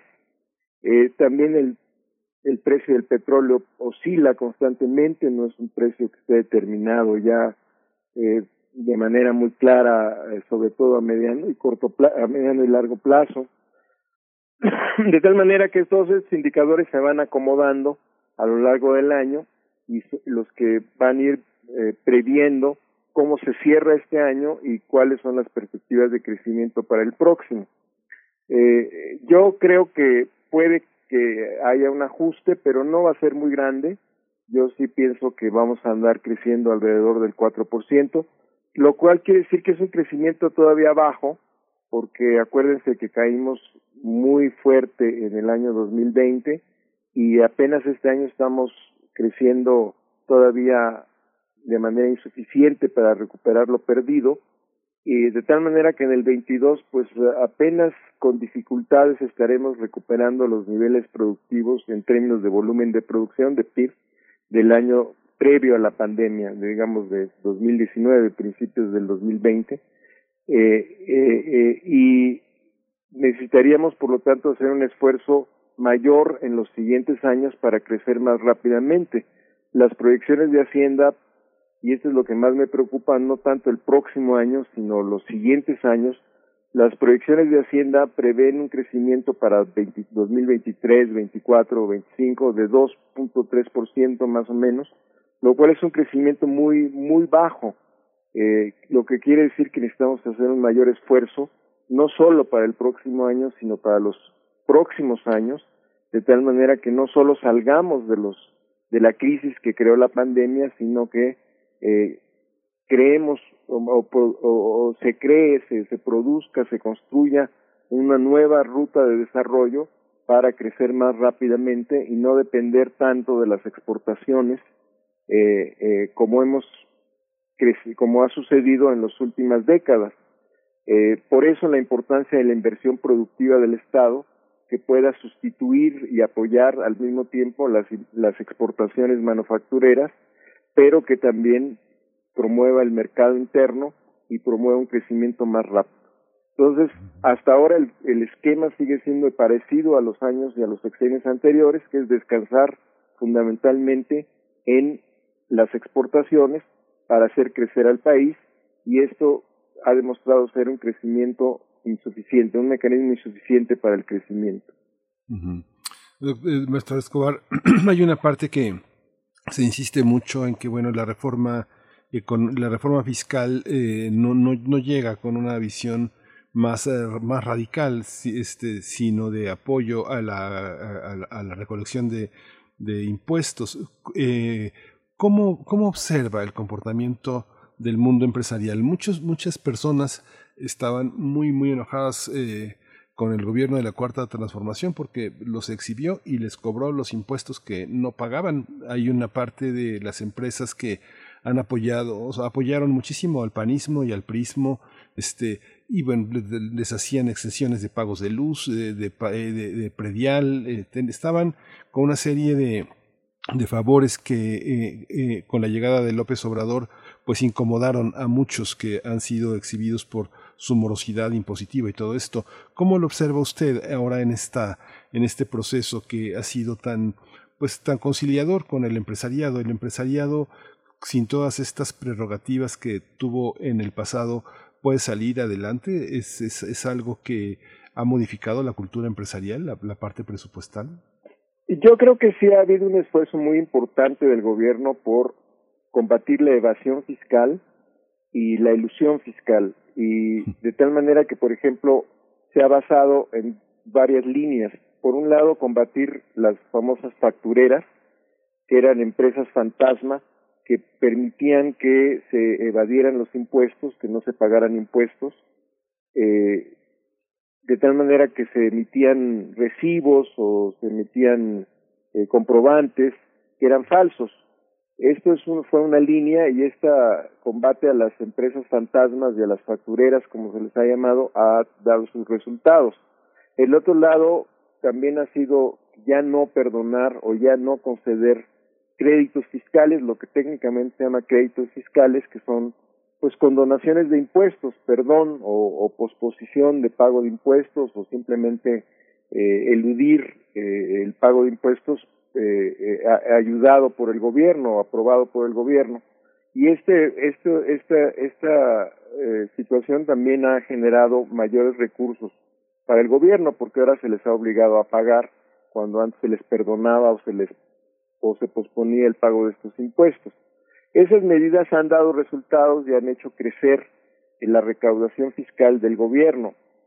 Eh, eso lo aplaudimos y nos parece, a mí me parece muy bien, aunque los, eh, las empresas y algunos sectores, del, algunos personajes del sector privado se quejen, pues simplemente se está haciendo cumplir la ley, porque lo que antes sucedía era una violación de la ley y, y un favoritismo político que realmente no, no tenía razón, no tenía sentido, no tenía explicación más que un intercambio de favores.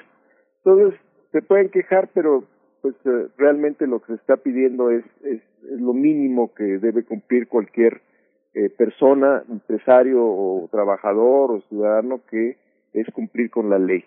Ahora, el problema es que esto tiene un límite. Se puede seguir combatiendo la evasión fiscal, la corrupción, la, las empresas fantasma, las factureras, pero esto va a llegar un momento en que ya no va a crecer tanto y por lo tanto la idea de la reforma fiscal.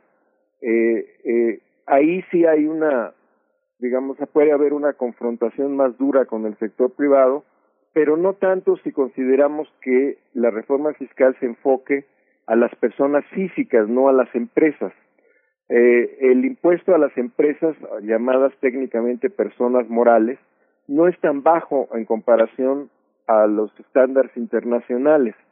Ahí más bien lo que ha pasado son, como hemos dicho, la ilusión y la evasión fiscal. Eh, y hay otro problema que también hay que combatir a nivel mundial, que son los paraísos fiscales.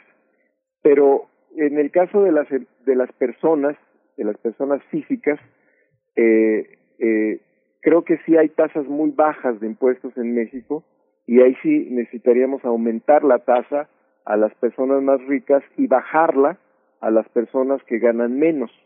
Eh, el esquema de aplicación del impuesto de la renta es muy injusto.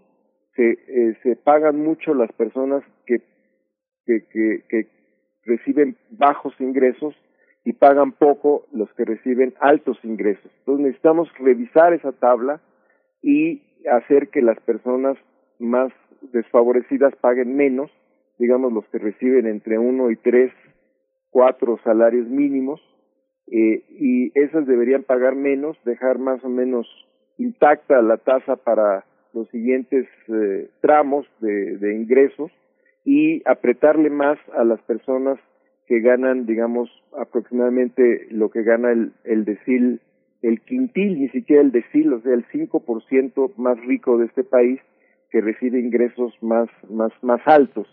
Ahí es donde deberíamos un poco apretar, se han hecho algunos ejercicios y se ha visto que eh, eh, sería posible obtener recursos interesantes de una cantidad importante si se hace este ejercicio, si se hace esta, esta reforma al impuesto sobre la renta, pero sería a personas físicas, no a personas morales, y las empresas no serían afectadas como tales, sino las personas físicas que pueden ser socios o no de esas empresas.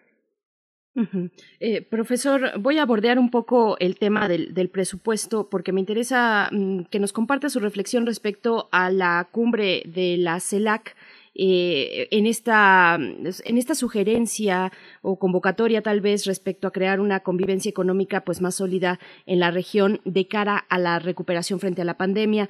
Eh, no es un tema propiamente del paquete económico, pero pues hay rasgos ahí del gobierno federal en sus consideraciones de desarrollo. ¿Qué, qué nos puede compartir, eh, profesor Saúl Escobar? Bueno, el gran tema de la CELAC y de América Latina ha sido su integración económica que ha sido siempre muy complicada porque, por un lado, eh, digamos, los mercados latinoamericanos son relativamente eh, pobres, relativamente pobres, eh, no quiere decir que, uh, sean totalmente o, absolutamente pobres, ahorita voy a explicar por qué, en comparación a los grandes mercados como Estados Unidos, Europa y, ahora China. De tal manera que los países prefieren darle prioridad a sus exportaciones a estos grandes mercados que a los mercados latinoamericanos, de sus vecinos latinoamericanos. Eh, por el otro lado, eh, digamos, no se ha podido integrar económicamente a América Latina porque eh, precisamente la pelea por los mercados hace que los países a veces compitan entre sí eh, y esto hace que la integración sea más difícil. Y tercero, como dije, los mercados son relativamente pobres en la medida en que la población tiene poco, comparado con otras regiones del mundo, tiene poco poder de compra, hay mucha pobreza todavía, hay mucha desigualdad y eso hace también que la integración económica sea más complicada, puesto que esa pobreza y esa desigualdad hace que, eh, digamos, la integración eh, se complique porque la, la, la, la, el atractivo de tener mercados muy grandes, pues eh, eh se, se, se viene un poco abajo. La, los países latinoamericanos son muy ricos en materia de recursos naturales, en materia de fuerza de trabajo, todavía somos un subcontinente con una fuerza de trabajo joven, que no ha envejecido tanto como en el caso de Estados Unidos y Europa, eh, de tal manera que tenemos muchas ventajas que no han sido aprovechadas.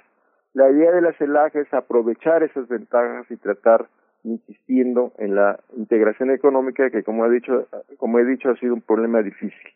Entonces creo que esta intención ahora con con, la última reunión ha dado un, un impulso interesante con las medidas que se anunciaron, eh, pero va a ser un proceso de largo plazo, no esperemos milagros de un día para el otro. Eh, eh, hay todavía diferentes visiones de cómo establecer esta integración, hay muchos intereses particulares de cada país, pero creo que la idea de seguir insistiendo, aunque cueste trabajo y tome tiempo de una mayor integración económica, pues sigue siendo muy importante. En el caso de México, una integración económica con eh, Centroamérica, sobre todo con el llamado Triángulo del Norte, pues sería muy importante, no solo por razones económicas, sino también sociales, que todos lo estamos viendo, que es el problema de la migración y la pobreza extrema que hay en estos países que producen, y la violencia también que produce esa migración. De tal manera que también deberíamos ver o creo que todos estamos de acuerdo en que la integración tiene que ir también por pasos y esta integración, por ejemplo, con Centroamérica, en el caso de México, pues sería muy importante como parte de esa integración latinoamericana. En fin, es un tema muy vasto que va a seguir requiriendo muchos esfuerzos, pero yo creo que es correcto insistir en esta idea para eh, potenciar eh, eh, nuestro desarrollo puesto que, como dije, América Latina es, tiene muchas ventajas eh, eh, que no han sido aprovechadas.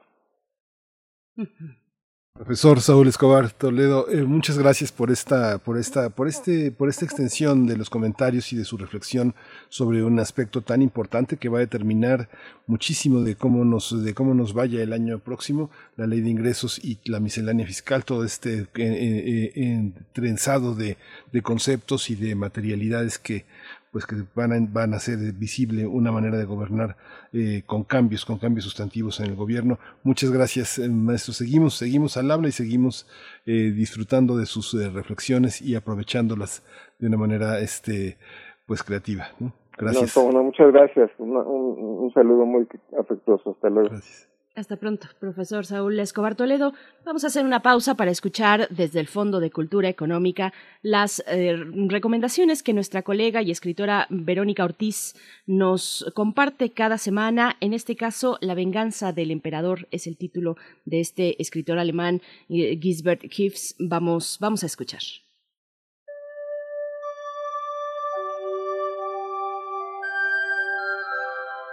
Muy buenos días. ¿A quién no le gusta la aventura? Y más si nos tenemos que quedar en casa la mayor parte de nuestro tiempo libre. De ahí que la lectura de novelas de ficción y de aventura son un generoso paliativo durante los tiempos presentes. Por ello me permití seleccionar para ustedes una historia que fue escrita en 2009, pero que es hasta este año que se edita y traduce del alemán al español en el Fondo de Cultura Económica. Me refiero a La venganza del emperador, del filólogo, traductor, músico y escritor alemán Gisbert Haefs. Conocido por su vasta obra de ciencia ficción y sus novelas policíacas e históricas. La venganza del emperador da cuenta de la historia de Jacob Spengler, un niño que regresa de recolectar frutos y setas del bosque cuando ve el brutal asesinato de su familia y de todo el pueblo. Al intentar correr hacia ellos, tropieza y este accidente, por suerte, lo detiene. En esos instantes se da cuenta de que nada puede hacer contra esos cuatro hombres que liderean la matanza entre la rabia, la impotencia y el llanto, jura vengarse de esos asesinos. Pero ¿cómo lo logrará? Es apenas un niño. Acción, aventura, romance, son algunos de los ingredientes de esta historia. Experiencias que Jacob vivirá desde ese momento que queda huérfano y solo. El emocionante relato nos lleva por un recorrido histórico muy bien documentado de la turbulenta Europa del siglo XVI, donde el protagonista se ve involucrado en diversas peleas y luchas sociales, intrigas policíacas, que reforzarán su trayecto de la juventud hacia la madurez para poder tal vez cobrar esa venganza.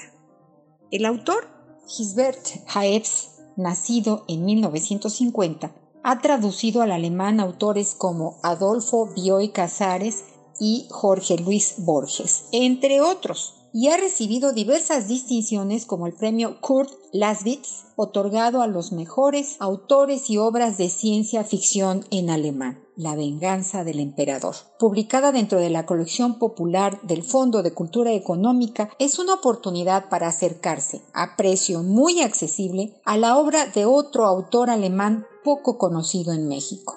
Más libros, más libres, por una república de lectores. Hasta la próxima.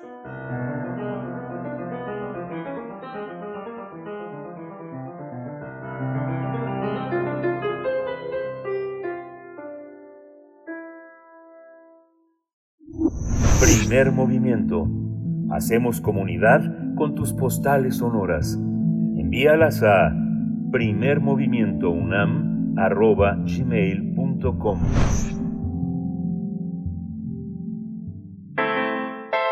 Nota Internacional El partido Frente de Todos, liderado por los kirchneristas Alberto Fernández y la ex, eh, exmandataria Cristina Fernández de Kirchner, perdió las elecciones primarias de medio término en los principales distritos del país en Argentina. La coalición gobernante apenas se impuso en siete de los 24 distritos electorales y perdió el que era considerado su mayor bastión, la provincia de Buenos Aires. También perdió Santa Cruz, la cuna política de los Kirchner.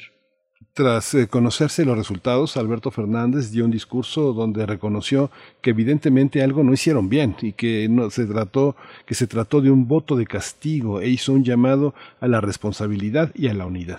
Tras la derrota electoral del kirchnerismo, cinco ministros presentaron su renuncia al mandatario, mientras que la vicepresidenta Cristina Fernández de Kirchner publicó una misiva en sus redes sociales en la que pidió cambios y exhortó al presidente a que honre la voluntad del pueblo argentino. Ante la crisis política, Alberto Fernández canceló su viaje a México para participar en la sexta cumbre de la Comunidad de Estados Latinoamericanos y Caribeños, la CELAC. Este día vamos a realizar un análisis de la derrota del kirchnerismo en Argentina y nos acompaña con este propósito el maestro Rubén Ruiz Guerra. Él es director del CIALC de la UNAM, profesor de la Facultad de Filosofía y Letras, maestro en Historia de América, especialista en pluralidad religiosa, relaciones internacionales e historia de América Latina en los siglos XIX y XX. Y siempre es un gusto poder conversar. Maestro Rubén Ruiz Guerra, bienvenido a Primer Movimiento. Buenos días. Buenos días, muchas gracias Berenice, qué gusto saludarte, saludar a Miguel Ángel y por supuesto a todo el público de Radio UNAM. Muchas gracias, doctor. Pues empezar por eh, esta, esta, esta visión. que eh, eh, hay una crisis. ¿De qué tamaño es y cómo simbra al gobierno de Alberto Fernández estas, estas elecciones, esta actitud de, de, Kirchner sobre, la, sobre su gobierno? Eh, mira, son varios los elementos que inciden en esto. En primer lugar es la sorpresa. Ni las encuestas, ni lo que el gobierno o el oficialismo veía eh, eh, que estaba sucediendo les eh, permitía pensar que iban a sufrir una derrota. Pensaban que estaba difícil el asunto, pero que la podían ganar. Tenían una actitud de que eh, pensaban que podían ganar. Pero en realidad hay que recordar que esta que, esta elección en realidad es una elección que más bien es interna, ¿no? Es la selección de los candidatos que van a competir ya en las en, en, las elecciones y eh, en las elecciones formales y son un indicador de más o menos cómo está el sentir de, de los votantes en relación con partidos políticos o con opciones políticas, vamos a decirlo con, con mayor claridad. Entonces, eh, no es propiamente dicho que el oficialismo haya ido en contra de eh, Juntos por el Cambio o que algún candidato en especial haya ido en contra de otro. son competencias internas de los partidos, ¿sí? Claro, el hecho de que muchos voten por eh, candidatos de la oposición y que pocos voten por candidatos del oficialismo puede hacernos pensar que eh, hay, hay un, un problema muy serio. Ciertamente es un problema, pero creo que es más bien acotado. Insisto, creo que el factor sorpresa fue un elemento sumamente importante y ese factor sorpresa ha sido el que ha hecho aflorar una serie de diferencias entre el, el, el, oficialismo. Y aquí, bueno, eh, eh, tienes razón al decir que estamos hablando del kirchnerismo, Alberto Fernández fue, fue jefe del gabinete de, Néstor en algún momento, aunque hay que recordar que Cristina y Alberto no son los mejores amigos ni los mejores compañeros de partido. Es un matrimonio de conveniencia el que este par tiene, ¿no? Cristina es una personalidad sumamente fuerte, habría que recordar que aún en los momentos de mayor éxito político de Néstor le puso las peras de a veinte, ¿no? Le dijo, a ver, espérate, tienes que revisar tales y tales cosas, irte por este lado. Entonces estamos hablando de dos personalidades muy fuertes, habría que recordar que cuando Alberto Fernández viene a México en su visita, en su primera visita internacional, da un discurso ahí en las instalaciones de la UNAM en San Ildefonso y él habla específicamente de que es el peronismo el que ha llegado al poder, ¿no? Él defiende esta idea de que a final de cuentas él está representando al peronismo. Podríamos pensar entonces que son dos caras del peronismo, claro, ciertamente eh, eh, la figura de Néstor Kirchner y luego de Cristina han sido muy fuertes y muy, muy, muy importantes. Entonces, creo que esa es, digamos, una, una primera acotación que tenemos que tener clara.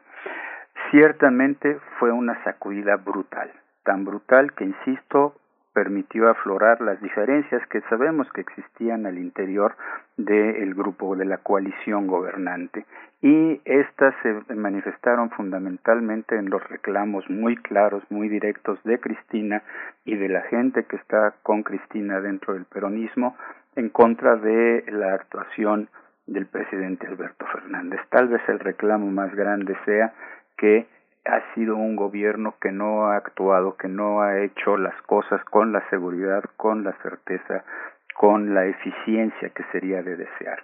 Entonces, ese es el gran reclamo que está, eh, haciendo Cristina, que lo hizo en una misiva abierta, que presentaron los eh, ministros kirchneristas dentro del gobierno de Alberto Fernández, y, bueno, eso fundamentalmente, ¿no? Hay, hay, hay esta diferencia muy, muy importante y por supuesto la oposición, como toda oposición, puede sentirse muy contenta de que tuvo muchos votos, de que está representando una opción, están perfilándose algunas personalidades importantes que puedan competir por la presidencia dentro de dos años. Y bueno, por supuesto, en este momento está en vilo qué es lo que va a suceder con las elecciones para el legislativo, que son las que serán en noviembre. Eh, maestro Rubén Ruiz, eh, dice el presidente Fernández que se trató de un voto de castigo. ¿Cómo, cómo leer ese castigo? ¿Qué decir de su gestión? él, él, lo dice con toda claridad y creo que su frase también es, es, es, muy descriptiva. Él dice, algo no hemos hecho bien y tenemos que averiguar qué es.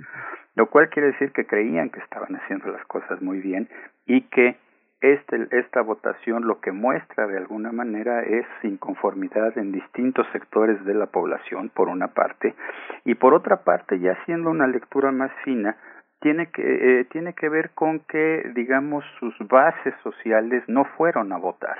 Lo que dice alguno de los nuevos ministros es, pues como nosotros no estábamos compitiendo entre nosotros, no tenían por qué salir a votar y no fueron a votar. Entonces ahora una de las tareas, y en ese mismo discurso lo dijo Alberto Fernández, es hay que salir a hablar con los vecinos y con los otros vecinos y con los más vecinos para invitarlos a actuar, a participar activamente en la elección de noviembre.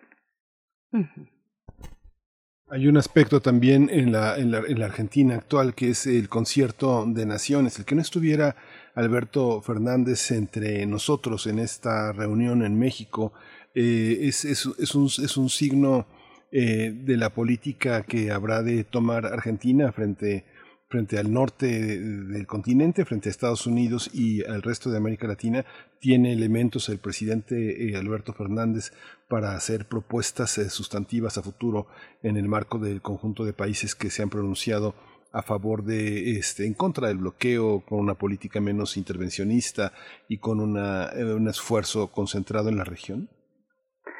mira, primero hay que hay que recordar que pues le estalló una bomba finales de una semana eh, una bomba política que conmocionó particularmente el, el interior de su coalición y que necesitaba hacer trabajo operación cicatriz porque bueno tendremos que recordar que hubo una serie de cambios muy importantes en su gabinete entonces me imagino que tenía labor política interna que realizar que era indispensable que la hiciera desde desde su lugar eh, desde, desde su lugar de trabajo, vamos a decirlo así, y pues que imposibilitaba su salida. Él tenía una agenda muy clara y muy bien establecida a realizar en México, se iba a entrevistar con algunos otros eh, compañeros presidentes, en fin, y también hay que recordar que Alberto Fernández también en su primera visita que hizo a México señaló con toda claridad que se tendría que se estaba conformando un eje que iba de México a Argentina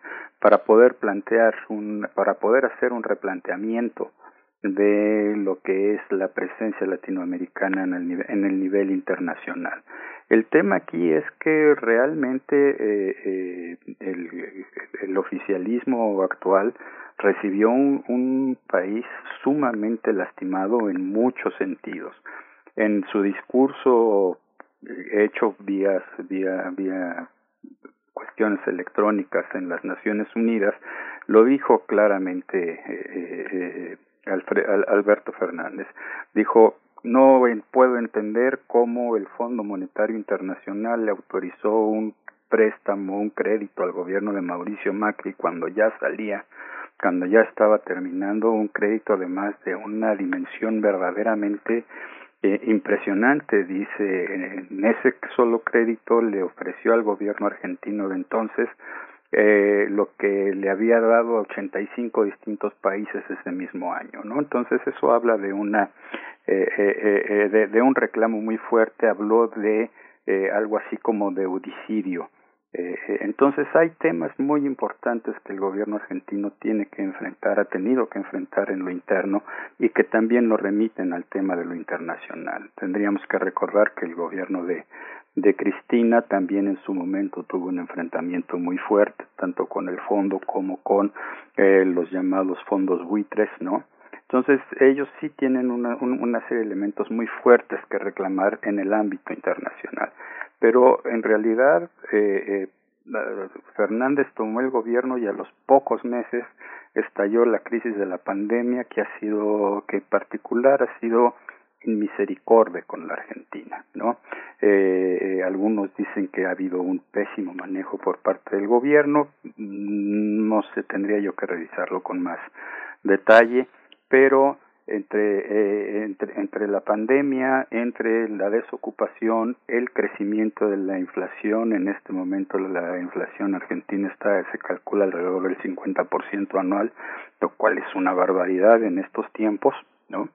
Pero todo esto habla de que se han tenido que enfrentar una serie de problemas reales, aparte de otra serie de problemas este, que no diré son inventados, pero que serían menores en este eh, en, el contexto en el que estamos viviendo. El gobierno argentino en estos últimos dos años ha tenido realmente una tarea muy difícil que enfrentar.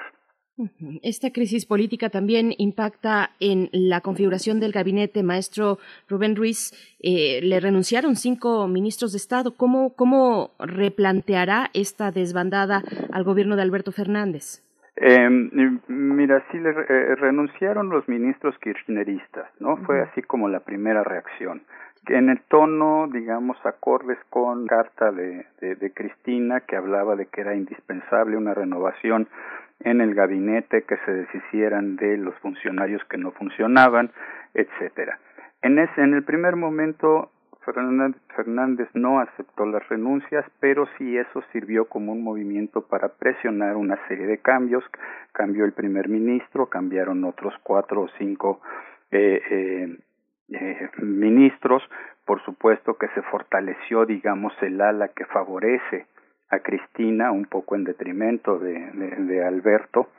Y, eh, pero por otra parte, se, estaba yo leyendo justamente hoy en página 12, que es un diario argentino, un comentario que decía, bueno, pues los que han llegado no son ajenos, no son extraños a eh, la tarea que tienen que enfrentar, no son neófitos, ¿no? No hubo un cambio importante, que sería el del ministro de, de Economía, que es uno de los objetivos que Cristina se había propuesto como para deshacerse de él, eh, él sigue en su en su puesto está ya operando una serie de eh, eh, de acciones que el gobierno de Alberto Fernández espera le ayuden a recuperar presencia dentro de los sectores más lastimados por la pandemia, ¿no? Los sectores de menores ingresos. Hay que recordar que ha habido un incremento muy importante de la pobreza justamente en este año. Tienen alrededor del 45% de pobres en este momento, cuando andaban por el 30% antes de la pandemia, ¿no? Entonces sí tienen que hacer una serie de cambios y en ese sentido va a operar el ministro de confianza de Alberto Fernández, que había logrado una renegociación de la deuda con el Fondo Monetario Internacional, etcétera. Entonces sí va, van a venir cambios, pero yo creo que esos cambios sobre todo se reflejarán eh, los pesos específicos de Cristina y Alberto dentro de la coalición. Está eh, finalmente, eh, como eh, ya acercándonos al fin de, la, de, este, de este diálogo, doctor, ¿cuál es la, la, visión ya en el conjunto más local del cono sur, de los países que están en su propia región, el intercambio migratorio, la relación incluso más al norte? con países como, como Perú, como Bolivia, con este conjunto también que a veces es contrastante, la propia eh, frontera de esta región con un país que está también asolado por la pandemia, que es Brasil, el Brasil de Bolsonaro, cómo, cómo, se, cómo se relacionan, cómo están los vínculos en esa región, qué se espera. Mira, ahí tendríamos que recordar que en este momento Argentina está rodeada por gobiernos eh, conservadores. Chile, pues ni qué decir con Sebastián Piñera, la calle Pou en, en, en Uruguay, Jair Bolsonaro en Brasil, que son, digamos, los países más eh, importantes que están ahí, y bueno, el Paraguay, que también tiene un gobierno bastante cuestionado. Y sí me gustaría señalar en este sentido que los eh, que, de que quienes vocearon de una manera más fuerte el rechazo a, a, la presencia de Nicolás Maduro en la, en, la CELAC, en la asamblea de la CELAC, que fueron la calle y, y, y, y ¿sí? Eh, los dos tienen problemas internos muy serios en este momento, ¿no? Eh, una serie de reclamos eh, sociales muy importantes. Hace algunos meses platicamos sobre el caso de Paraguay, ¿no? Que no ha logrado resolver sus temas políticos internos.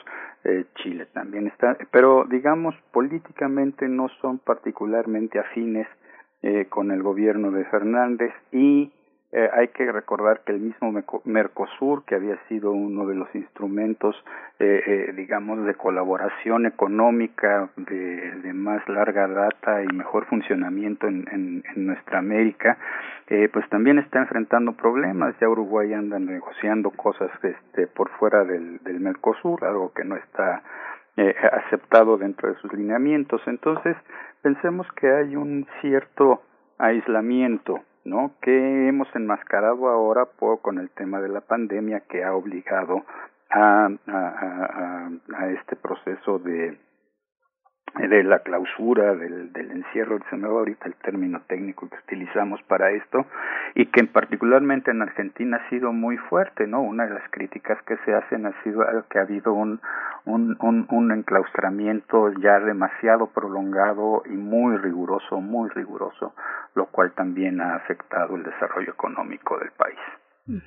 Maestro Rubén Ruiz Guerra, tenemos un par de minutos para una conclusión y yo quisiera preguntarle, en esta configuración regional, pues vienen elecciones generales en Chile en noviembre de este año, el próximo año elecciones en Brasil. ¿Cómo podría cambiar esa configuración, ese ánimo del que, bueno, que sabemos que nos comparte, que se vio también en la CELAC? Compártanos un poco al respecto, por favor. Eh, mira, en el caso de Chile es, es, es previsible que pueda haber un cambio. Y al decir un cambio no es nada más de que salga un presidente eh, conservador o liberal, como quieras llamarlo, y que llegue alguien podemos también llamarlo, identificarlo como de izquierda. No es solo eso, es el hecho de una renovación eh, radical de la clase política, lo cual ya se demostró en la elección del constituyente. Entonces vamos a ver, el candidato de la izquierda es un candidato muy joven, eh, que fue líder estudiantil no hace demasiado tiempo, en fin, viene ahí una reconformación interesante, pero eso tiene que venir vinculado con el resultado de la constituyente. Entonces ahí todavía tenemos que esperar de una manera muy clara. En el caso brasileño, bueno, pues este Bolsonaro se le ha pasado anunciando que va a ser un golpe de estado, vamos a ver qué intenta y qué éxito tiene, ¿no? Tendríamos que recordar que en toda América y aquí estoy incluyendo a los Estados Unidos, los intentos presidenciales por alterar los resultados de las votaciones no han sido no no no han resultado exitosos no y pensemos ya mencioné el caso norteamericano ah, queda muy claro que, que Trump estaba tratando de impulsar un golpe de Estado, que estuvo presionando a Mike Pence para que desconociera los resultados de la votación, pero también el caso peruano, ¿no? Que, me, que a mí me resulta ejemplar, más allá de la polarización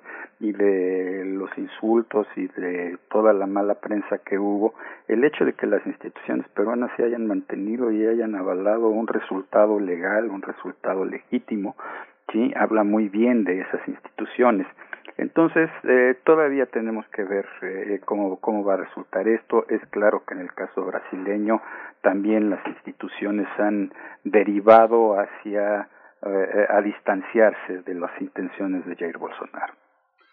Pues, eh, doctor eh, Ruiz Guerra, Rubén Ruiz Guerra, muchas gracias por esta, por este panorama tan, tan, tan amplio. Lo exprimimos, pero bueno, es una, es un país que es tan cercano y es una situación tan compleja y que es un ajedrez en el que México juega un papel también muy importante. Rubén Ruiz Guerra, director del CIAL CUNAM, muchas gracias por su presencia aquí eh, tan generosa siempre en primer movimiento. Al contrario, muchísimas gracias a ti, Miguel Ángel y a Berenice. Siempre es un placer platicar con ustedes y comunicarme con, insisto, el público de la radio universitaria, la Radio UNAM. Gracias. Gracias, maestro Rubén Ruiz Guerra. Hasta pronto. Muy buen día. Vamos con esto a despedirnos de la radio Nicolaita, de la radio Nicolaita. El día de mañana nos volvemos a encontrar a las 8 de la mañana. Nos encontramos una vez más con Morelia. Nosotros seguimos aquí para nuestra mesa del día. Hoy es jueves de Mundos Posibles con el doctor Alberto Betancourt, la poesía necesaria también. Y cerramos con derechos humanos de las infancias. Vamos al corte. Síguenos en redes sociales. Encuéntranos en Facebook como Primer Movimiento y en Twitter como arroba PMovimiento. Hagamos comunidad.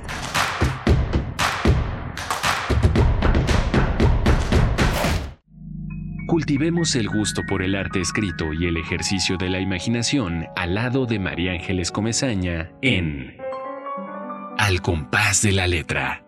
Rutas literarias para viajar entre textos, poemas y cartas. Todos los jueves a las 18 horas por el 96.1 de FM. Radio UNAM. Experiencia sonora.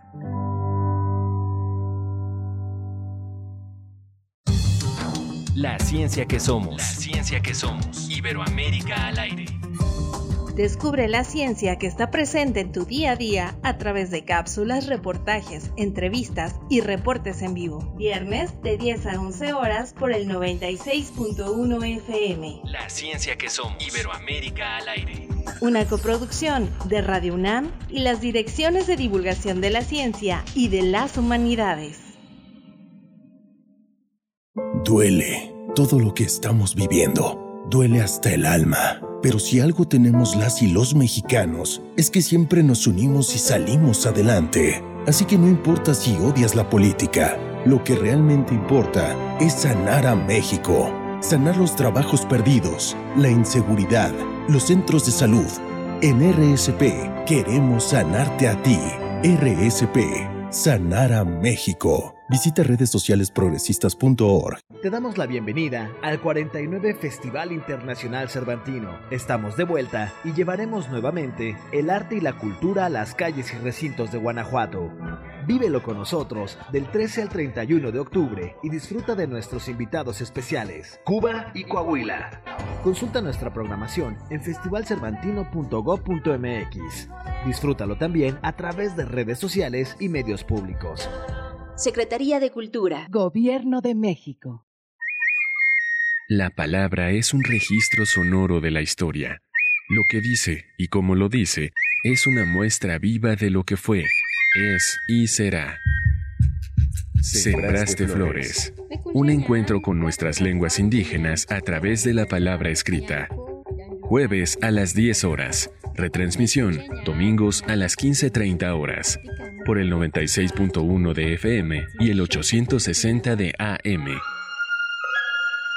Dejemos al menos flores. Dejemos al menos cantos. Radio UNAM. Experiencia sonora.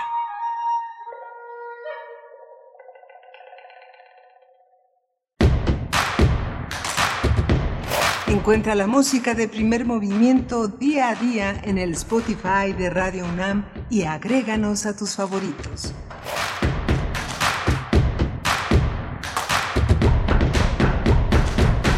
9 de la mañana con tres minutos. Hoy es jueves 23 de septiembre de 2021. Les damos la bienvenida a nuestra tercera hora de transmisión aquí en Primer Movimiento, un espacio que se transmite en vivo, en vivo de lunes a viernes de 7 a 10 de la mañana por el 96.1 de la frecuencia modulada, el 860 de AM. Saludos a la AM y también en www.radio.unam.mx y en general eh, en distintas plataformas que reproducen los contenidos radiofónicos.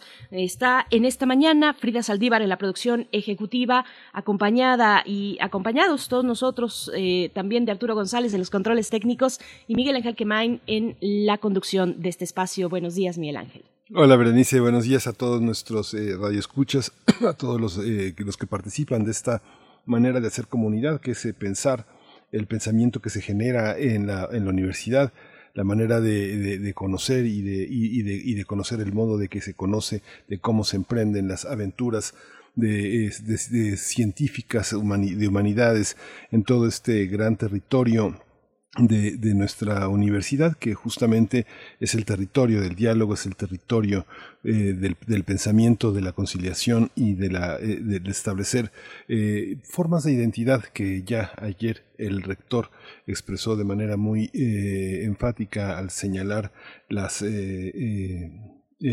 advertencias que colocó la Fiscalía General de la República en torno a los científicos que están eh, amenazados y que la opinión pública pues se ha, cerrado un frente en la manera en la que se tienen que eh, tratar cuestiones tan tan importantes para la nación como, como estos aspectos. ¿no? Los aspectos que se han puesto en la balanza son múltiples y exigen una discusión conciliatoria, de paz, eh, de entendimiento y de consideración. Es una comunidad de científicos, de, de intelectuales que eh, se, oponen a, muchas cosas a lo largo de su, de su propia trayectoria y la libertad de su pensamiento, la labor académica, la labor científica, su resguardo de generaciones y generaciones de estudiantes, de académicos que son muy representativos, no solo en México, sino en el mundo.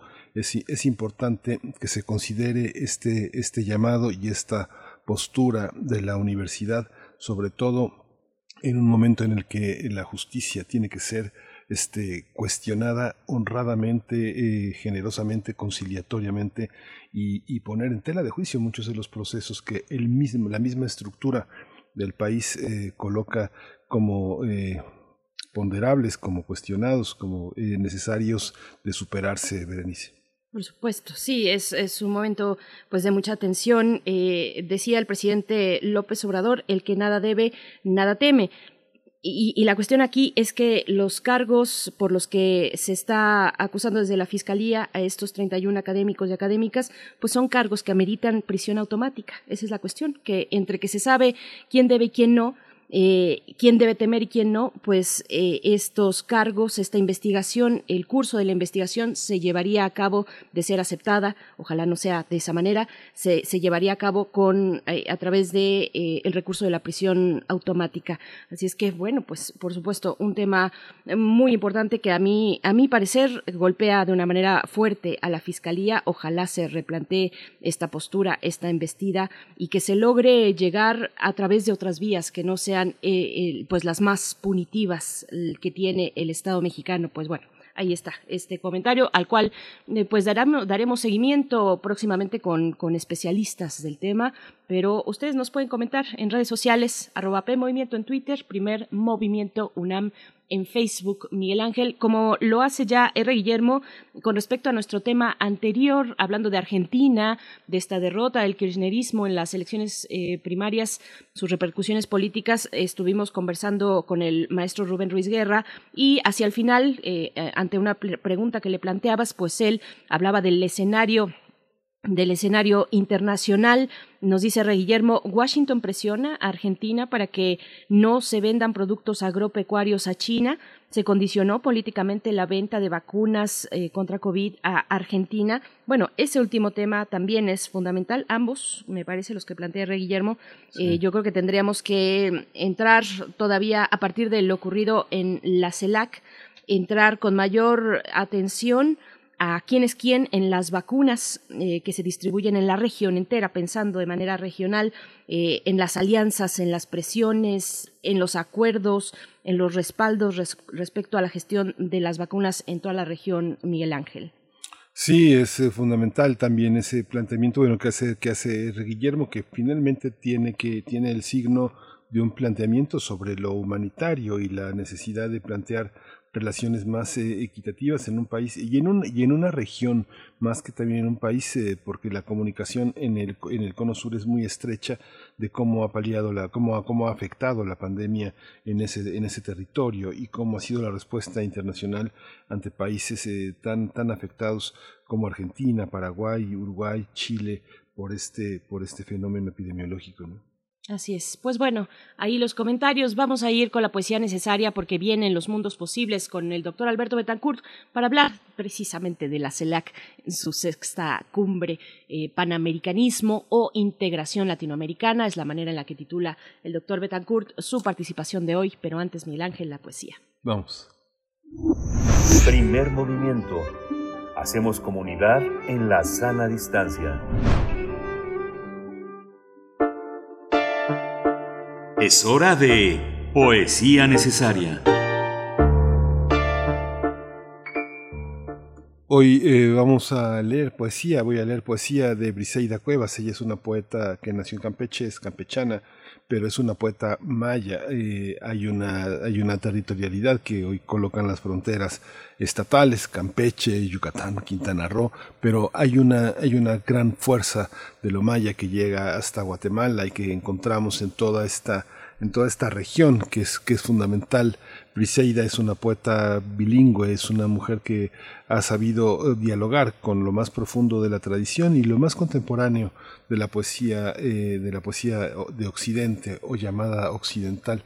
Este es un par de poemas breves que eh, tienen que ver con esto que en la mañana hablábamos con Gloria Delgado, esta, esta permanencia de lo inmortal, de nuestros objetos, de nuestras cosas planetarias incluido el nombre. Vamos a acompañarlo con una música que es eh, de Julio Ramírez, un poeta también maya, un músico que ha ido por su cuenta eh, generando una crónica de la, de la cotidianidad eh, indígena maya de una manera también muy, muy arraigada entre los sectores mayas más populares. Dice, pelota de voz. Al pozo no le gusta que le tires piedras, lastima su quietud, ese juego no le agrada si quieres jugar con él, haz de tu voz una pelota, arrójala, verás que te la devuelve. Mi nombre. Mi nombre, pellejo disecado de boca en boca, es mordido, es masticado por los colmillos de la gente. Me he despojado del ropaje de mi nombre, así como la serpiente de su piel. ¿Por qué no llaman prostituta a la luna? Ella acostumbra a caminar por las noches, acostumbra a apostar su cuerpo, acostumbra a ocultar su vergüenza, acostumbra a sumergirse en la oscuridad, porque ya detesta su claridad, porque ella es una hermosa limaña blanca. Mi nombre es chicle, prohibido para los niños, mi nombre ha sido pisoteado por el desprecio. Ahora ya no tengo nombre, soy un duende que le, resuelve la que le revuelve la cabellera al amor.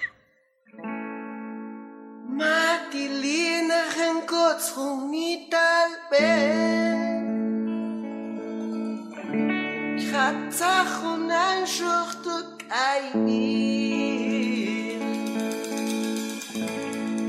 Entzun junt txiltu tuen Ixzun junit altpa Shrak melen Gjushtën të kërën të hajnë Gjushtën të këtilën këtë يلزم تنبونك كاين باقم يا ما خود ريخ مالا تشاخ ناخ كيش خال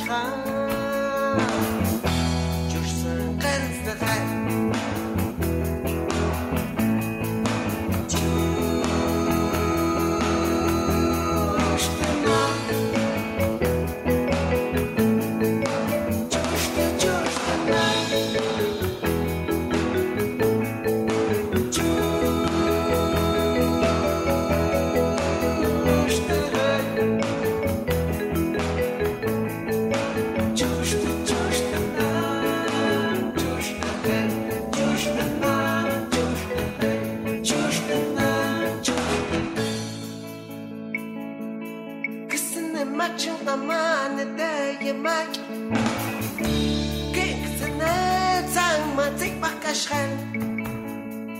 جوشتم لقمه نهی.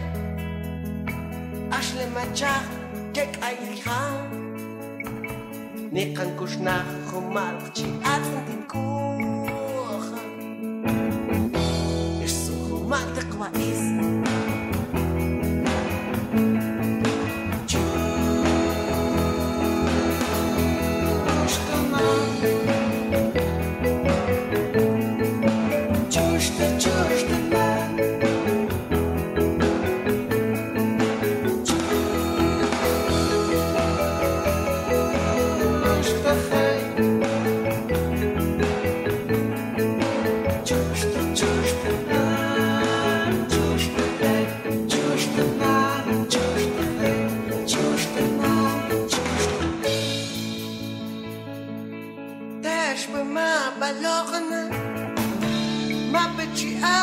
feel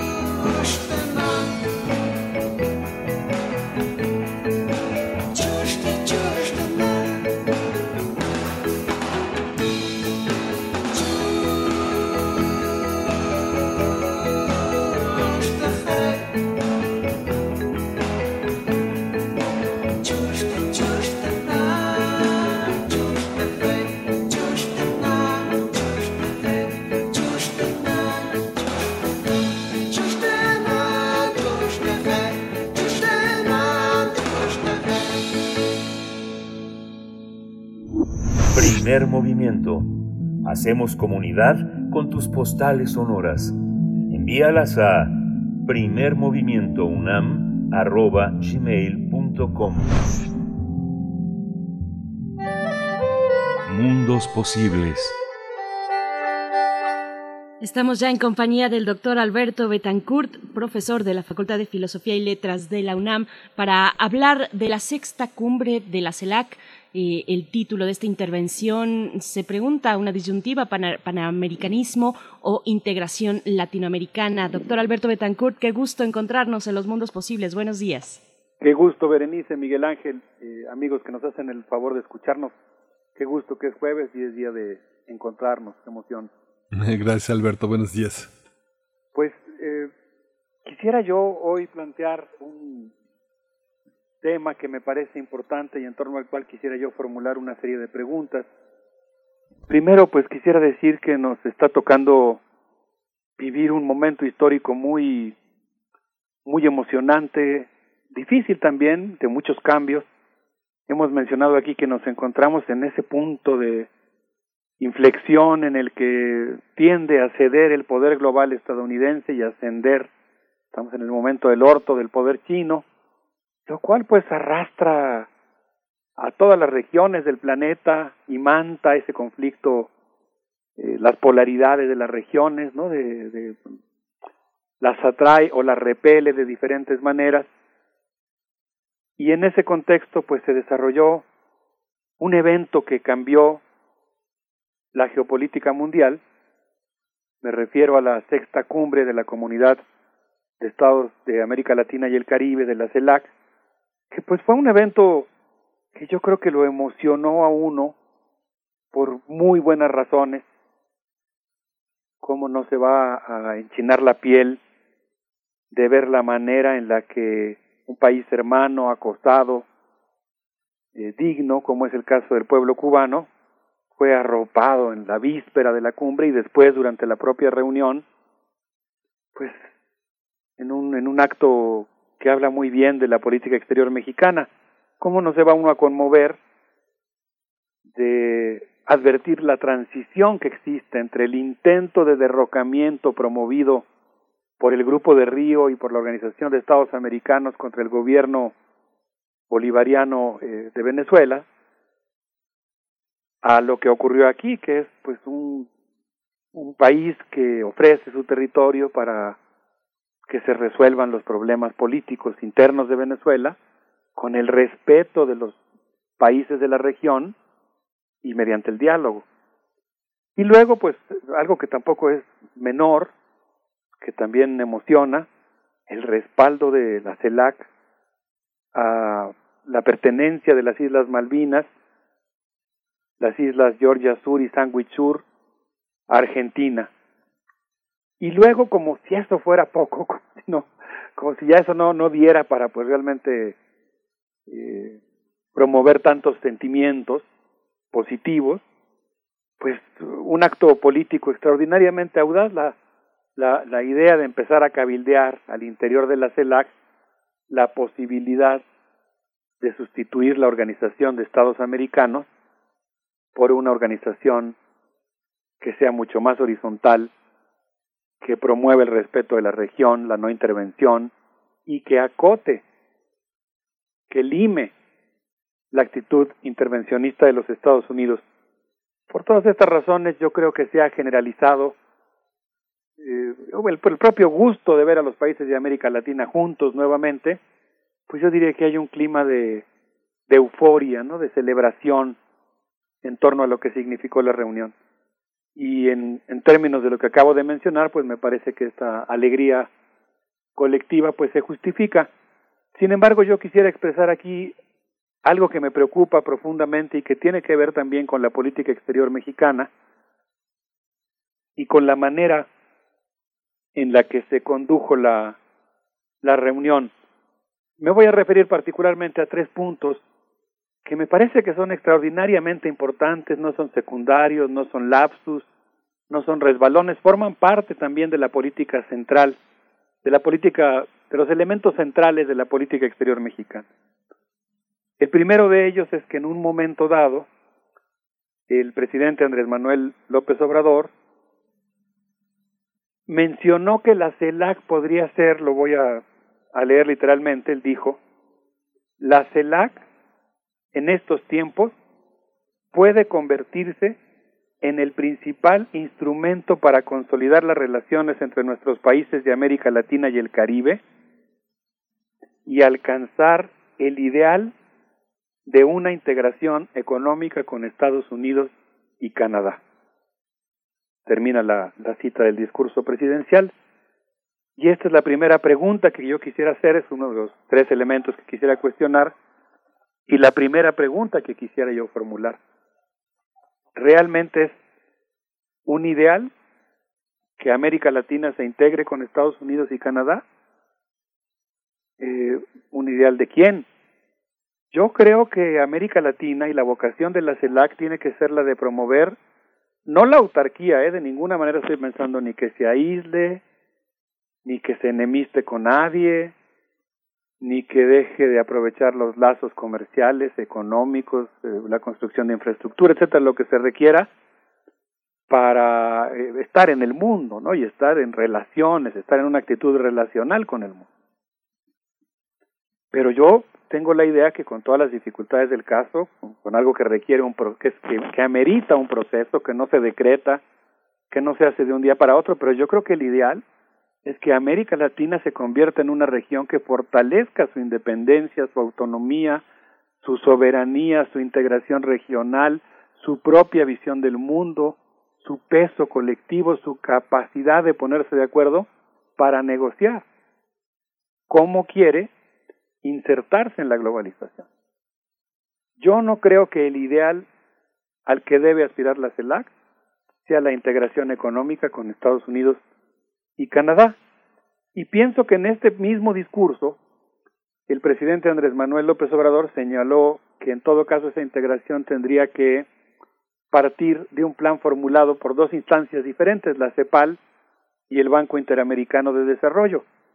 Yo quisiera evocar aquí un texto eh, cuya introducción escribe Ricardo Lelchowski, que se llama 50 años del pensamiento de la CEPAL, en el que pues él explica eh, la teoría de la dependencia.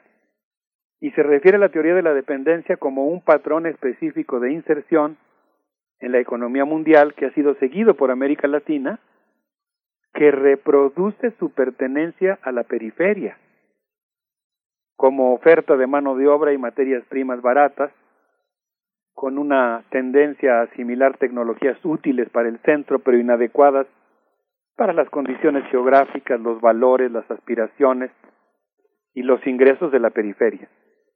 La teoría de la dependencia enfatiza mucho cómo hay procesos de industrialización que están al servicio de las cadenas productivas del centro pero que son inútiles para la periferia. Y en ese sentido, pues yo creo que nosotros tendríamos que pensar muy seriamente, es una de las preguntas que yo hago, si realmente el ideal alcanzar es el de la integración de América Latina con Estados Unidos y Canadá, sobre todo pensando en el tipo de integración promovida por Estados Unidos. No digo que México esté pintado o que el presidente Andrés Manuel no, no represente sin duda una figura que pues eh, negociaría, que que bueno, que, que ha saltado a un nivel de una figura geopolítica, ¿no? Que está negociando nada más y nada menos que las relaciones entre América Latina y Estados Unidos eh, y de ninguna manera menospreciaría su capacidad de acción política. Pero sí cuestiono el hecho de que él considere, como lo mencioné en su discurso, que el ideal a seguir sea la integración con Estados Unidos en un contexto en el que pues todo apunta a que el tipo de integración promovida por Estados Unidos y que cuenta con una fuerza económica extraordinaria. Con una, aquí yo diría, aquí fuerza económica se puede traducir como energía social, ¿no?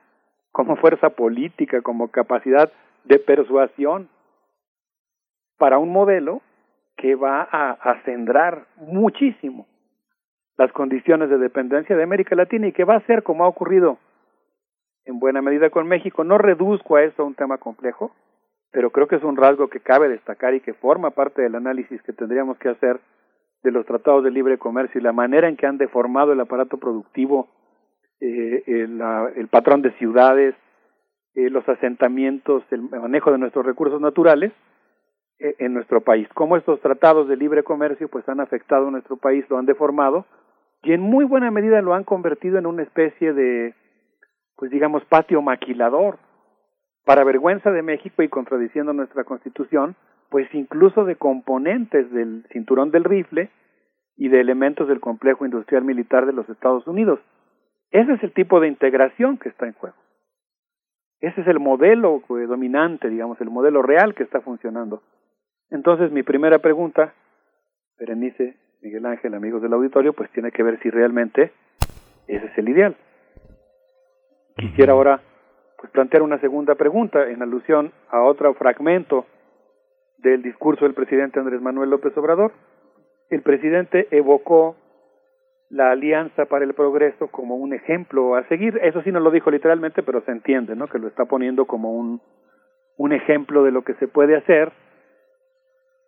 Y él dijo literalmente, recordemos que el 13 de marzo de 1961, el presidente John F. Kennedy dio a conocer en la Casa Blanca, ante embajadores de América Latina y el Caribe, el plan conocido como Alianza para el Progreso 1961-1969. Eran los tiempos de la Guerra Fría y se excluyó a Cuba y a República Dominicana. Y después el presidente, terminó ya la cita, ofreció una serie de datos sobre la inversión norteamericana en la región. Y yo creo que particularmente esta referencia, desde mi punto de vista, fue inadecuada o tiene que llamarnos la atención. Yo haría una segunda pregunta si nosotros eh, podemos tomar como un, como un ideal o como un modelo la Alianza por el Progreso, cuando la Alianza para el Progreso fue promovida fundamentalmente, nació muchos años antes, pero hay, hay toda una historia que cuenta William Kebnitzer en la revista Foro Internacional del Colegio de México.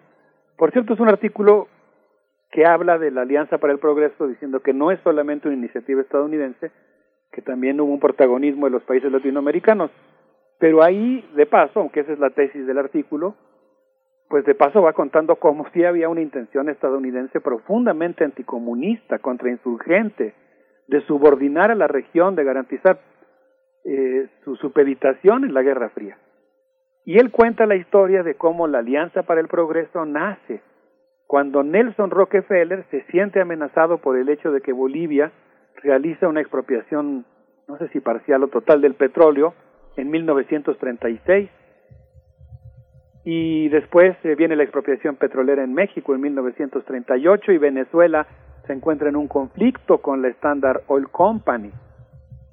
Y ahí Nelson Rockefeller, que incluso realiza un viaje a México y se entrevista con el presidente Lázaro Cárdenas, empieza a pensar cómo sería posible que las inversiones estadounidenses jueguen también un papel político que permitan subordinar a la región.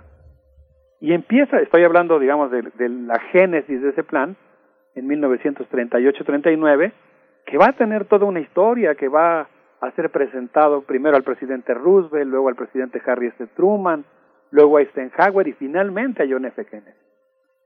Y pues va a ser un, un programa, si bien, insisto, sí, sí tuvo interacciones latinoamericanas, por ejemplo de, de Brasil, que jugó un papel muy importante en la confección final de la alianza, pues a final de cuentas, cuando se lanza, eh, cuando en, en enero de 1961 el presidente John F. Kennedy la renombra como Alianza para el Progreso, había tenido otras, otras nomenclaturas, pues es una alianza que se lanza en, en justo en el momento en el que Estados Unidos está acosando de una manera feroz a Cuba y se lanza pues fundamentalmente para ganar la Guerra Fría.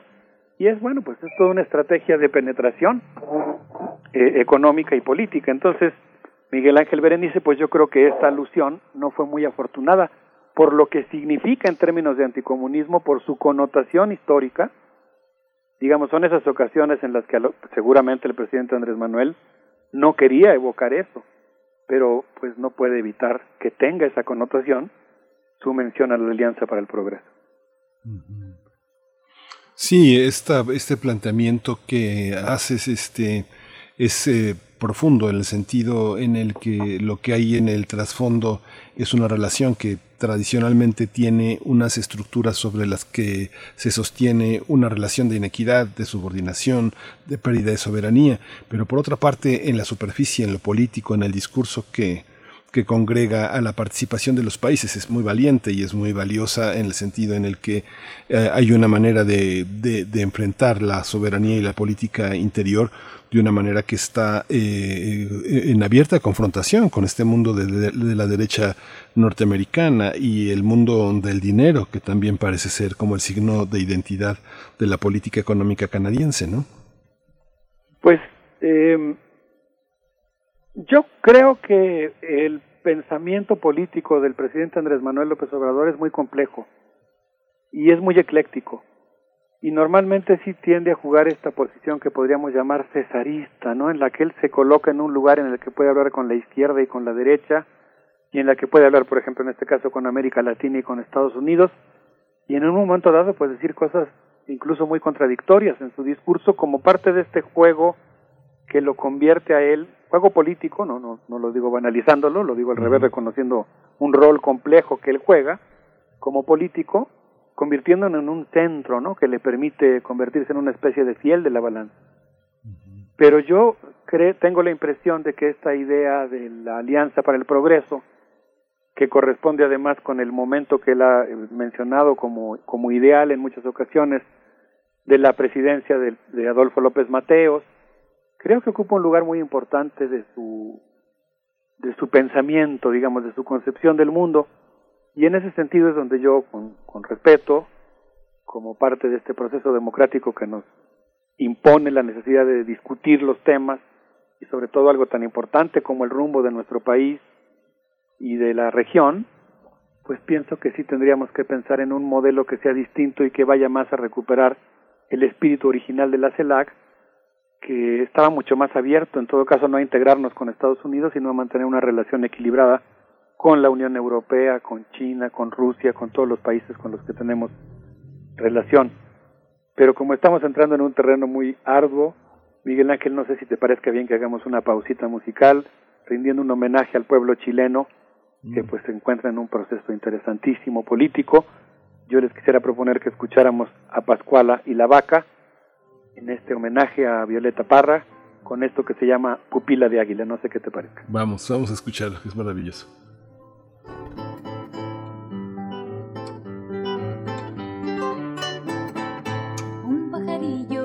posarse bajo mi arbolito. Era de noche, yo no podía ver su dibujito. Se lamentaba de que una jaula lo hizo prisionero. Que las plumillas una por una se las arrancaron. Quise curarlo con mi cariño, más el pajarillo. Guardo silencio como una tumba hasta que amaneció.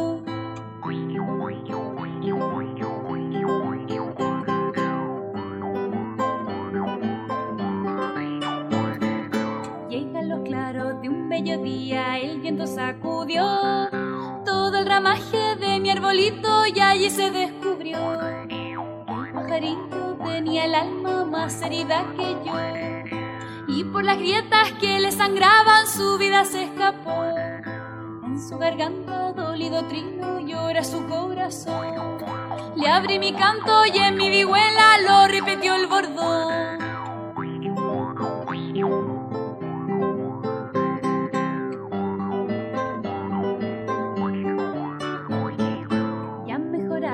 Sonreía con mi medicina.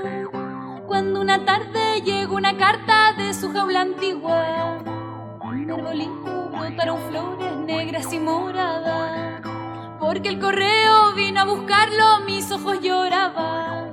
Desaparece, me deja en prenda toda su amargura. Se lleva ufano, mi más tierna, mi sol y mi luna.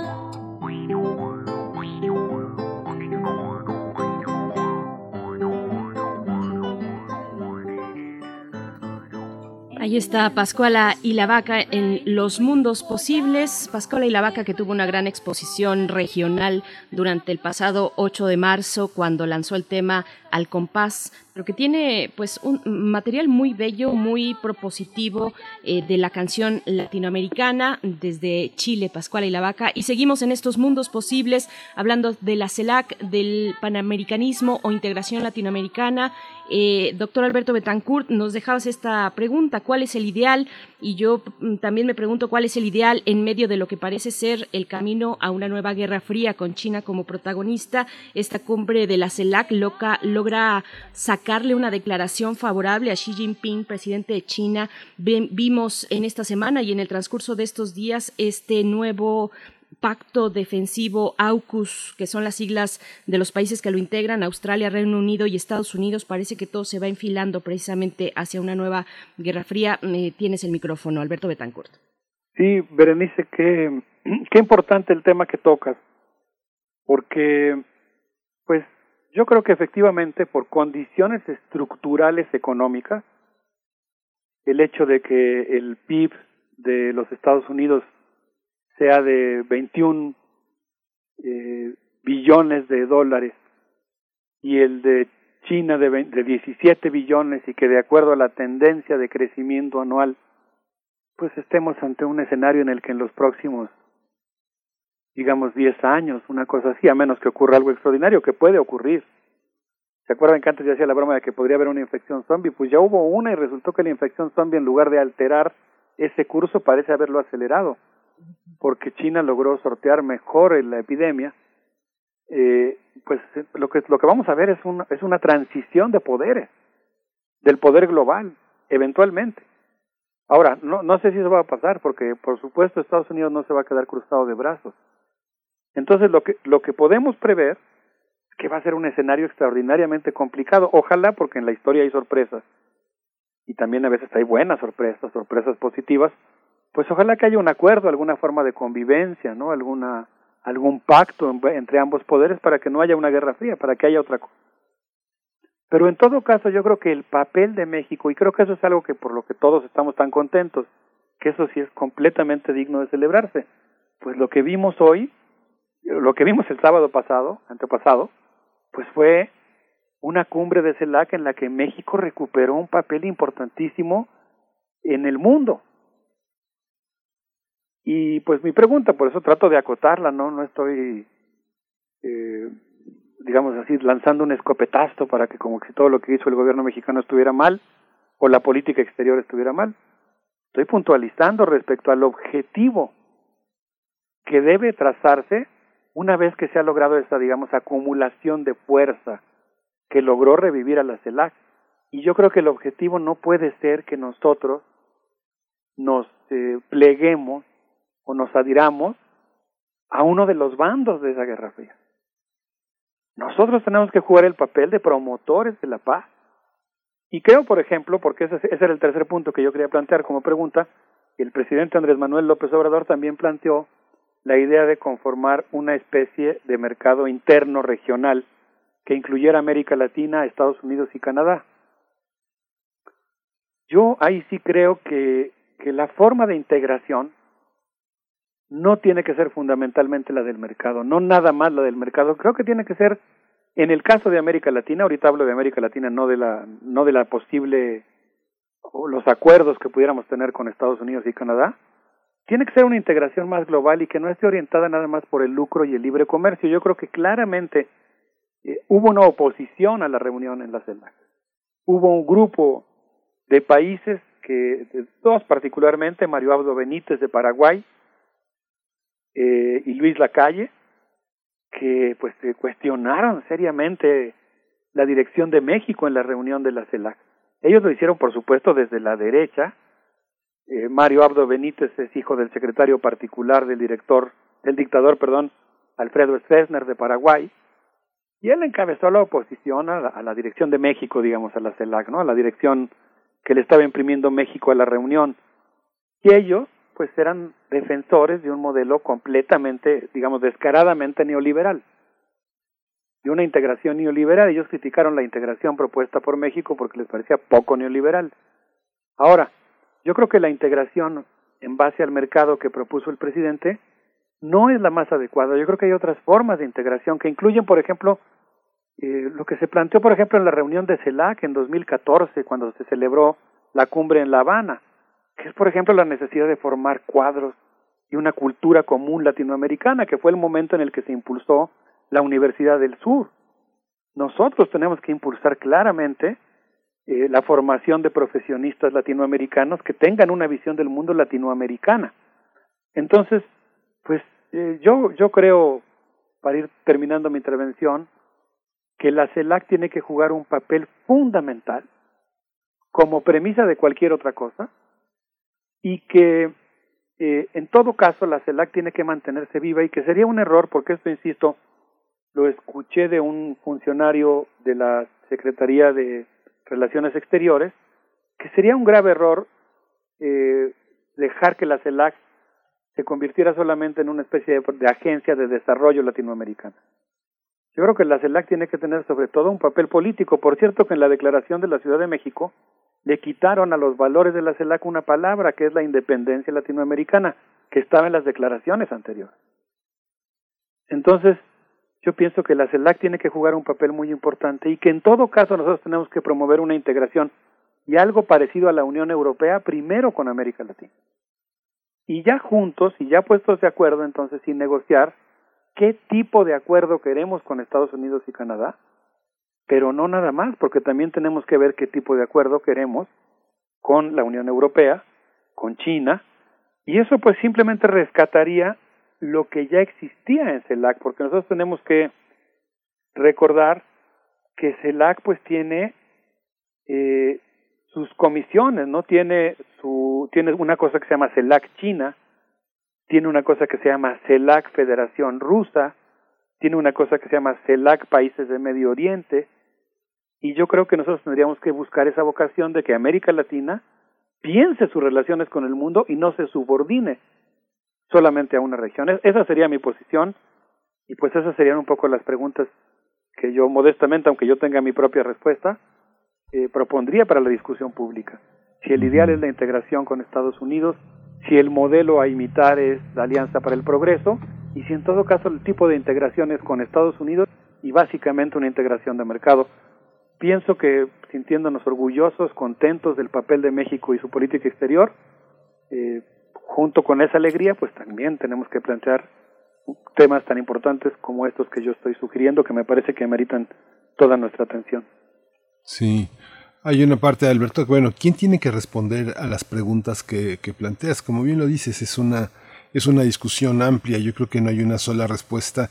Y en ese cesarismo que, del, que comentas sobre el presidente, pues es un cesarismo eh, eh, que, parte de un signo de los tiempos en los que vivimos, en el que todos tienen que tener un lugar, ¿no? Hay una parte en la que es un poco más que cesarista, yo lo vería como malabarista, ¿no?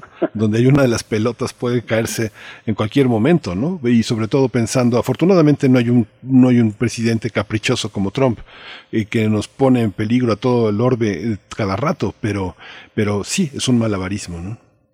Sí, bueno, yo yo insisto, yo no estoy hablando de una de una cosa que sea fácil y, y me consta que estoy arriesgando una hipótesis que es pues justamente este intento del presidente por como concederle a todos, ¿no?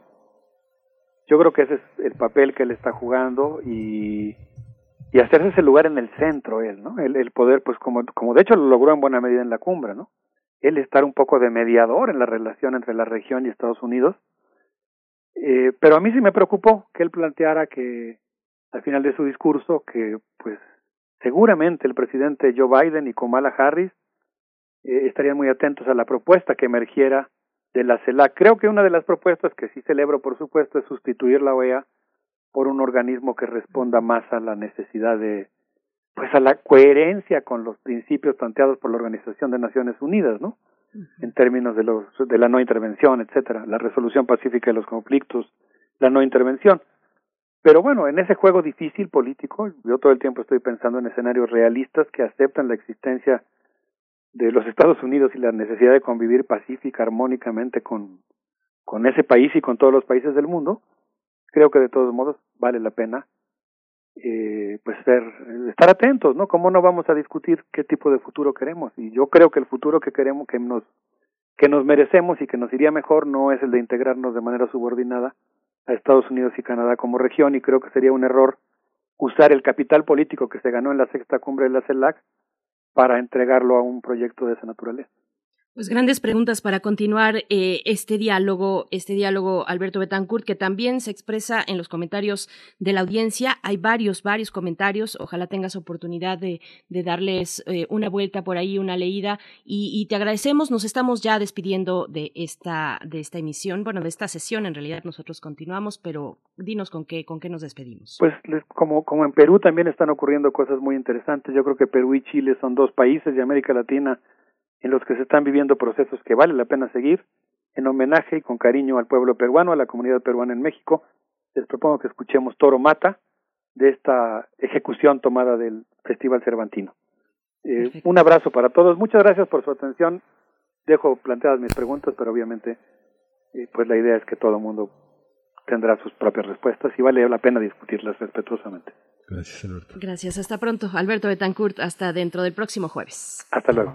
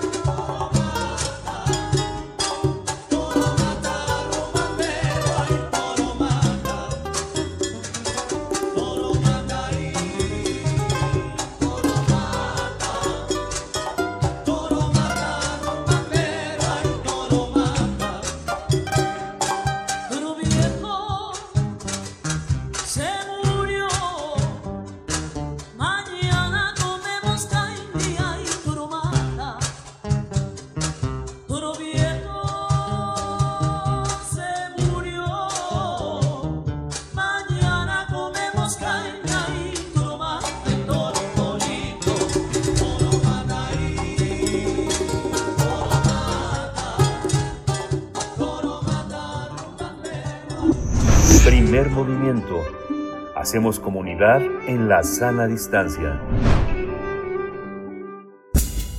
Libertad. Seguridad. Salud. Identidad. Alimentación.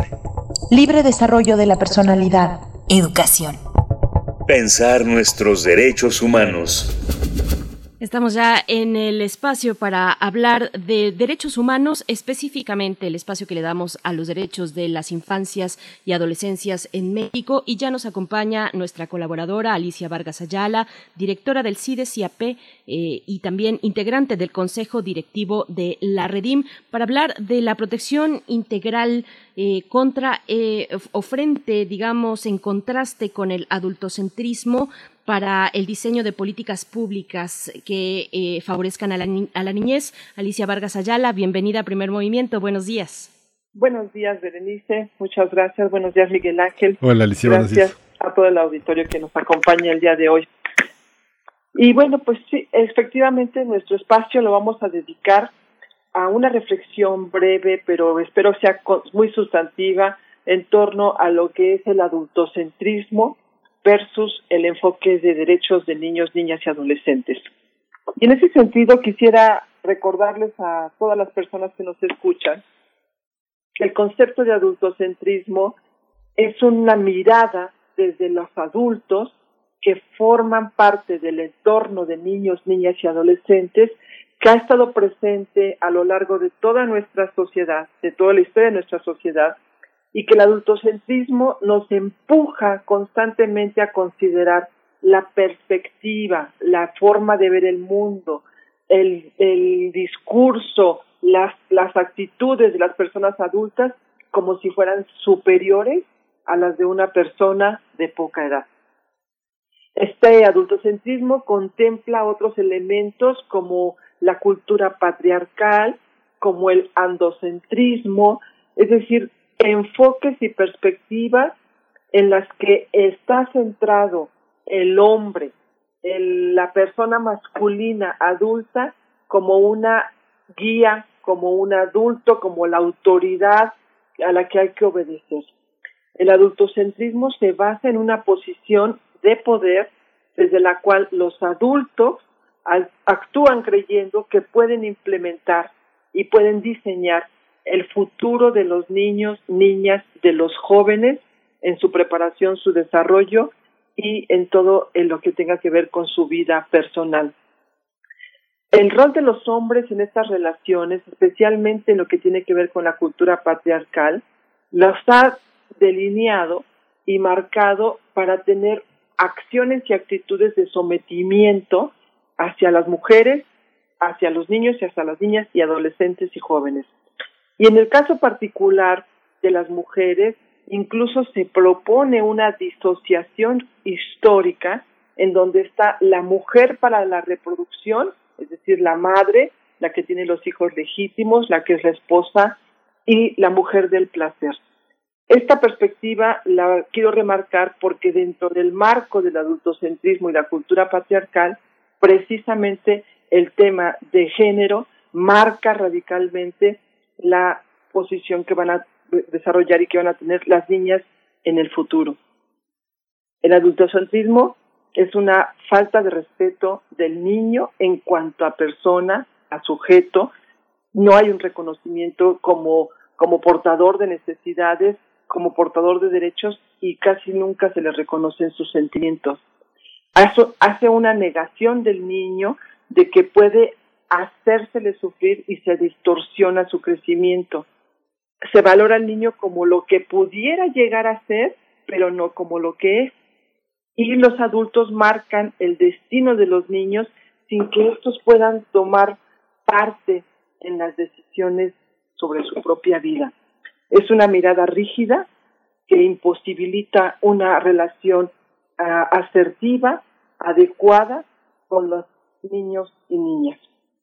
Solamente recordarles que todos, absolutamente todos, somos personas únicas, irrepetibles, que tenemos algo que desde la perspectiva de derechos humanos se le llama la equivalencia humana, es decir, que somos como niñas, somos personas, las niñas y los indígenas somos personas, las personas con discapacidad somos personas, los, las mujeres somos personas, es decir, los hombres somos personas, todos absolutamente somos personas. Esto nos establece en una, en una equivalencia. Como todos somos humanos, a todos nos aplican los mismos derechos. Sin embargo, las actuales relaciones imposibilitan que se les reconozca a los niños ciertos derechos. Entonces, se establecen relaciones de desigualdad de discriminación y de exclusión. Sin embargo, creo que podemos partir de que es posible que podamos ir cambiando esas condiciones. Algo importante para recalcarle a los niños, si por ahí tenemos escucha de niñas, niños y adolescentes, que desde la infancia, y también para los adultos, claro, que desde la infancia hemos cargado con una serie de, de, de ideas, de de monstruos, dice, dice, le llama Juan Martín, el, exdirector de la Redim, de los monstruos emocionales de la infancia, y que han sido el castigo corporal, el miedo, la humillación, la negligencia, las comparaciones, el paternalismo, y un- uno de los monstruos más poderosos que nos han acompañado es el silencio. Estos monstruos nos han definido, nos han marcado y son parte de este ejercicio de poder que se ha tenido desde la niñez. Algunos adultos nos podrán decir que son buenos adultos porque los trataron con violencia, porque los golpearon, porque les pusieron un remedio doloroso en su niñez y sin embargo las estadísticas nos dicen que podemos mirar a nuestro entorno actual y ver el nivel gravísimo de padres que abandonan a sus hijos, de, de, divorcios, de, de de dificultad para poderse relacionar hombres con mujeres, las graves índices de violencia, de homicidios, de feminicidios, etcétera, y esos son los resultados de nuestra sociedad y de esa crianza con violencia adultocéntrica. En ese sentido, eh, les, les quiero, les quiero comentar que hay algo que denominamos el cambio cultural y que es justamente el tránsito para que todos nuestros adultos, nuestros decisores de, de políticas, nuestros gobernantes, los diputados, ahora precisamente que estamos en tiempos de definición del presupuesto 2022, empecemos a mirar desde otra perspectiva la vida de niñas, niños y adolescentes, precisamente haciendo un tránsito de esta visión tradicional hacia este enfoque de protección integral con enfoque de derechos. Es decir, los adultos que tenemos a niños a nuestro alrededor, los hijos, los sobrinos, cualquier persona menor de edad, hay que tener con ellos algo que le vamos a llamar la escucha activa, es decir, habla menos, escucha más. La, la escucha activa permite generar confianza, desarrolla empatía, reduce conflictos, estimula un trabajo en equipo porque permite co- reconocernos como parte del trabajo colectivo o familiar, aumenta la sensación de seguridad, ofrece información relevante y sobre todo permite la escucha activa mejorar nuestra vida diaria, reafirmar las capacidades y los intereses de niñas, niños y adolescentes cuando estemos en esta escucha, respetar sus expresiones y decisiones, en la convivencia más creatividad, menos recetas, ajuste razonable para la niñez, es decir, respetar el desarrollo de la autonomía que va construyéndose. No es lo mismo un bebé que un niño de tres, que un niño de seis, que una niña de doce, que un adolescente de dieciséis. No es lo mismo. Respetar su autonomía, su proceso de desarrollo, ajustando las, relaciones de una, de una manera razonable. Construir consensos, estimular autonomía, identificar autoridades responsables y sobre todo ofrecer siempre un seguimiento a los compromisos que hacemos con la niñez. Esto nos está encaminando hacia un cambio cultural, un cambio de perspectiva, pero sobre todo a construir una sociedad más democrática, más incluyente, menos adultocéntrica, que superemos el machismo y que nos permita tener en el centro del desarrollo de este país a los niños, niñas y adolescentes. Claro, Alicia Vargas Ayala, y nosotros te agradecemos porque es un ejercicio este que tenemos cada 15 días contigo de, de sensibilizarnos respecto a las necesidades de la infancia, de la adolescencia en, en México. Es Así es. fundamental eh, tenerte con- con- en, en este espacio. Es fundamental el trabajo que desarrollan eh, especialistas como ustedes, eh, todo lo que significa, por ejemplo, la Redim, la Red por los Derechos de la Infancia en Así. México. De verdad, muchas gracias, querida Alicia Vargas Ayala. Nos quedamos con esas reflexiones que hay que pensarlas, repasarlas, internalizarlas, particularmente en estos momentos que todavía la pandemia pues nos tiene en vilo respecto a nuestra vida, eh, la vida de los pequeños, eh, su manera de relacionarse, de entender lo que está pasando. Te agradecemos esta, esta participación, Alicia Vargas Ayala. Muchas gracias, Berenice. Consejos para nuestra vida diaria, ¿verdad? Así es, así es. Un abrazo y gracias a todos. Y consejos muy amorosos, además, que, que es desde ahí, me parece, desde donde Alicia Vargas Ayala y todos estos especialistas que integran la Redim pues dirigen su trabajo, eh, digamos un acercamiento amoroso hacia las infancias y las adolescencias en México. Con esto nos estamos despidiendo, ya son las 10 de la mañana. Eh, pues gracias, gracias por su escucha. Quédense aquí en Radio UNAM. Nosotros nos volvemos a encontrar el día de mañana a las 7 de la mañana junto con todo el equipo que hace este esfuerzo. Gracias, Miguel Ángel Quemain. Gracias, Berenice Camacho. Gracias a todos nuestros radioescuchas. Esto fue el primer movimiento. El mundo desde la universidad. Radio UNAM presentó Primer Movimiento. El mundo desde la universidad. Con Berenice Camacho y Miguel Ángel Quemain en la conducción. Frida Saldívar y Violeta Berber, producción. Antonio Quijano y Patricia Zavala, noticias. Miriam Trejo y Rodrigo Mota, coordinadores e invitados. Tamara Quirós, redes sociales. Arturo González y Socorro Montes, operación técnica. Servicio social, Cecilia Esquivel y Roberto Rebollo. Locución, Tessa Uribe y Juan Stack. Quédate en sintonía con Radio UNAM. Experiencia sonora.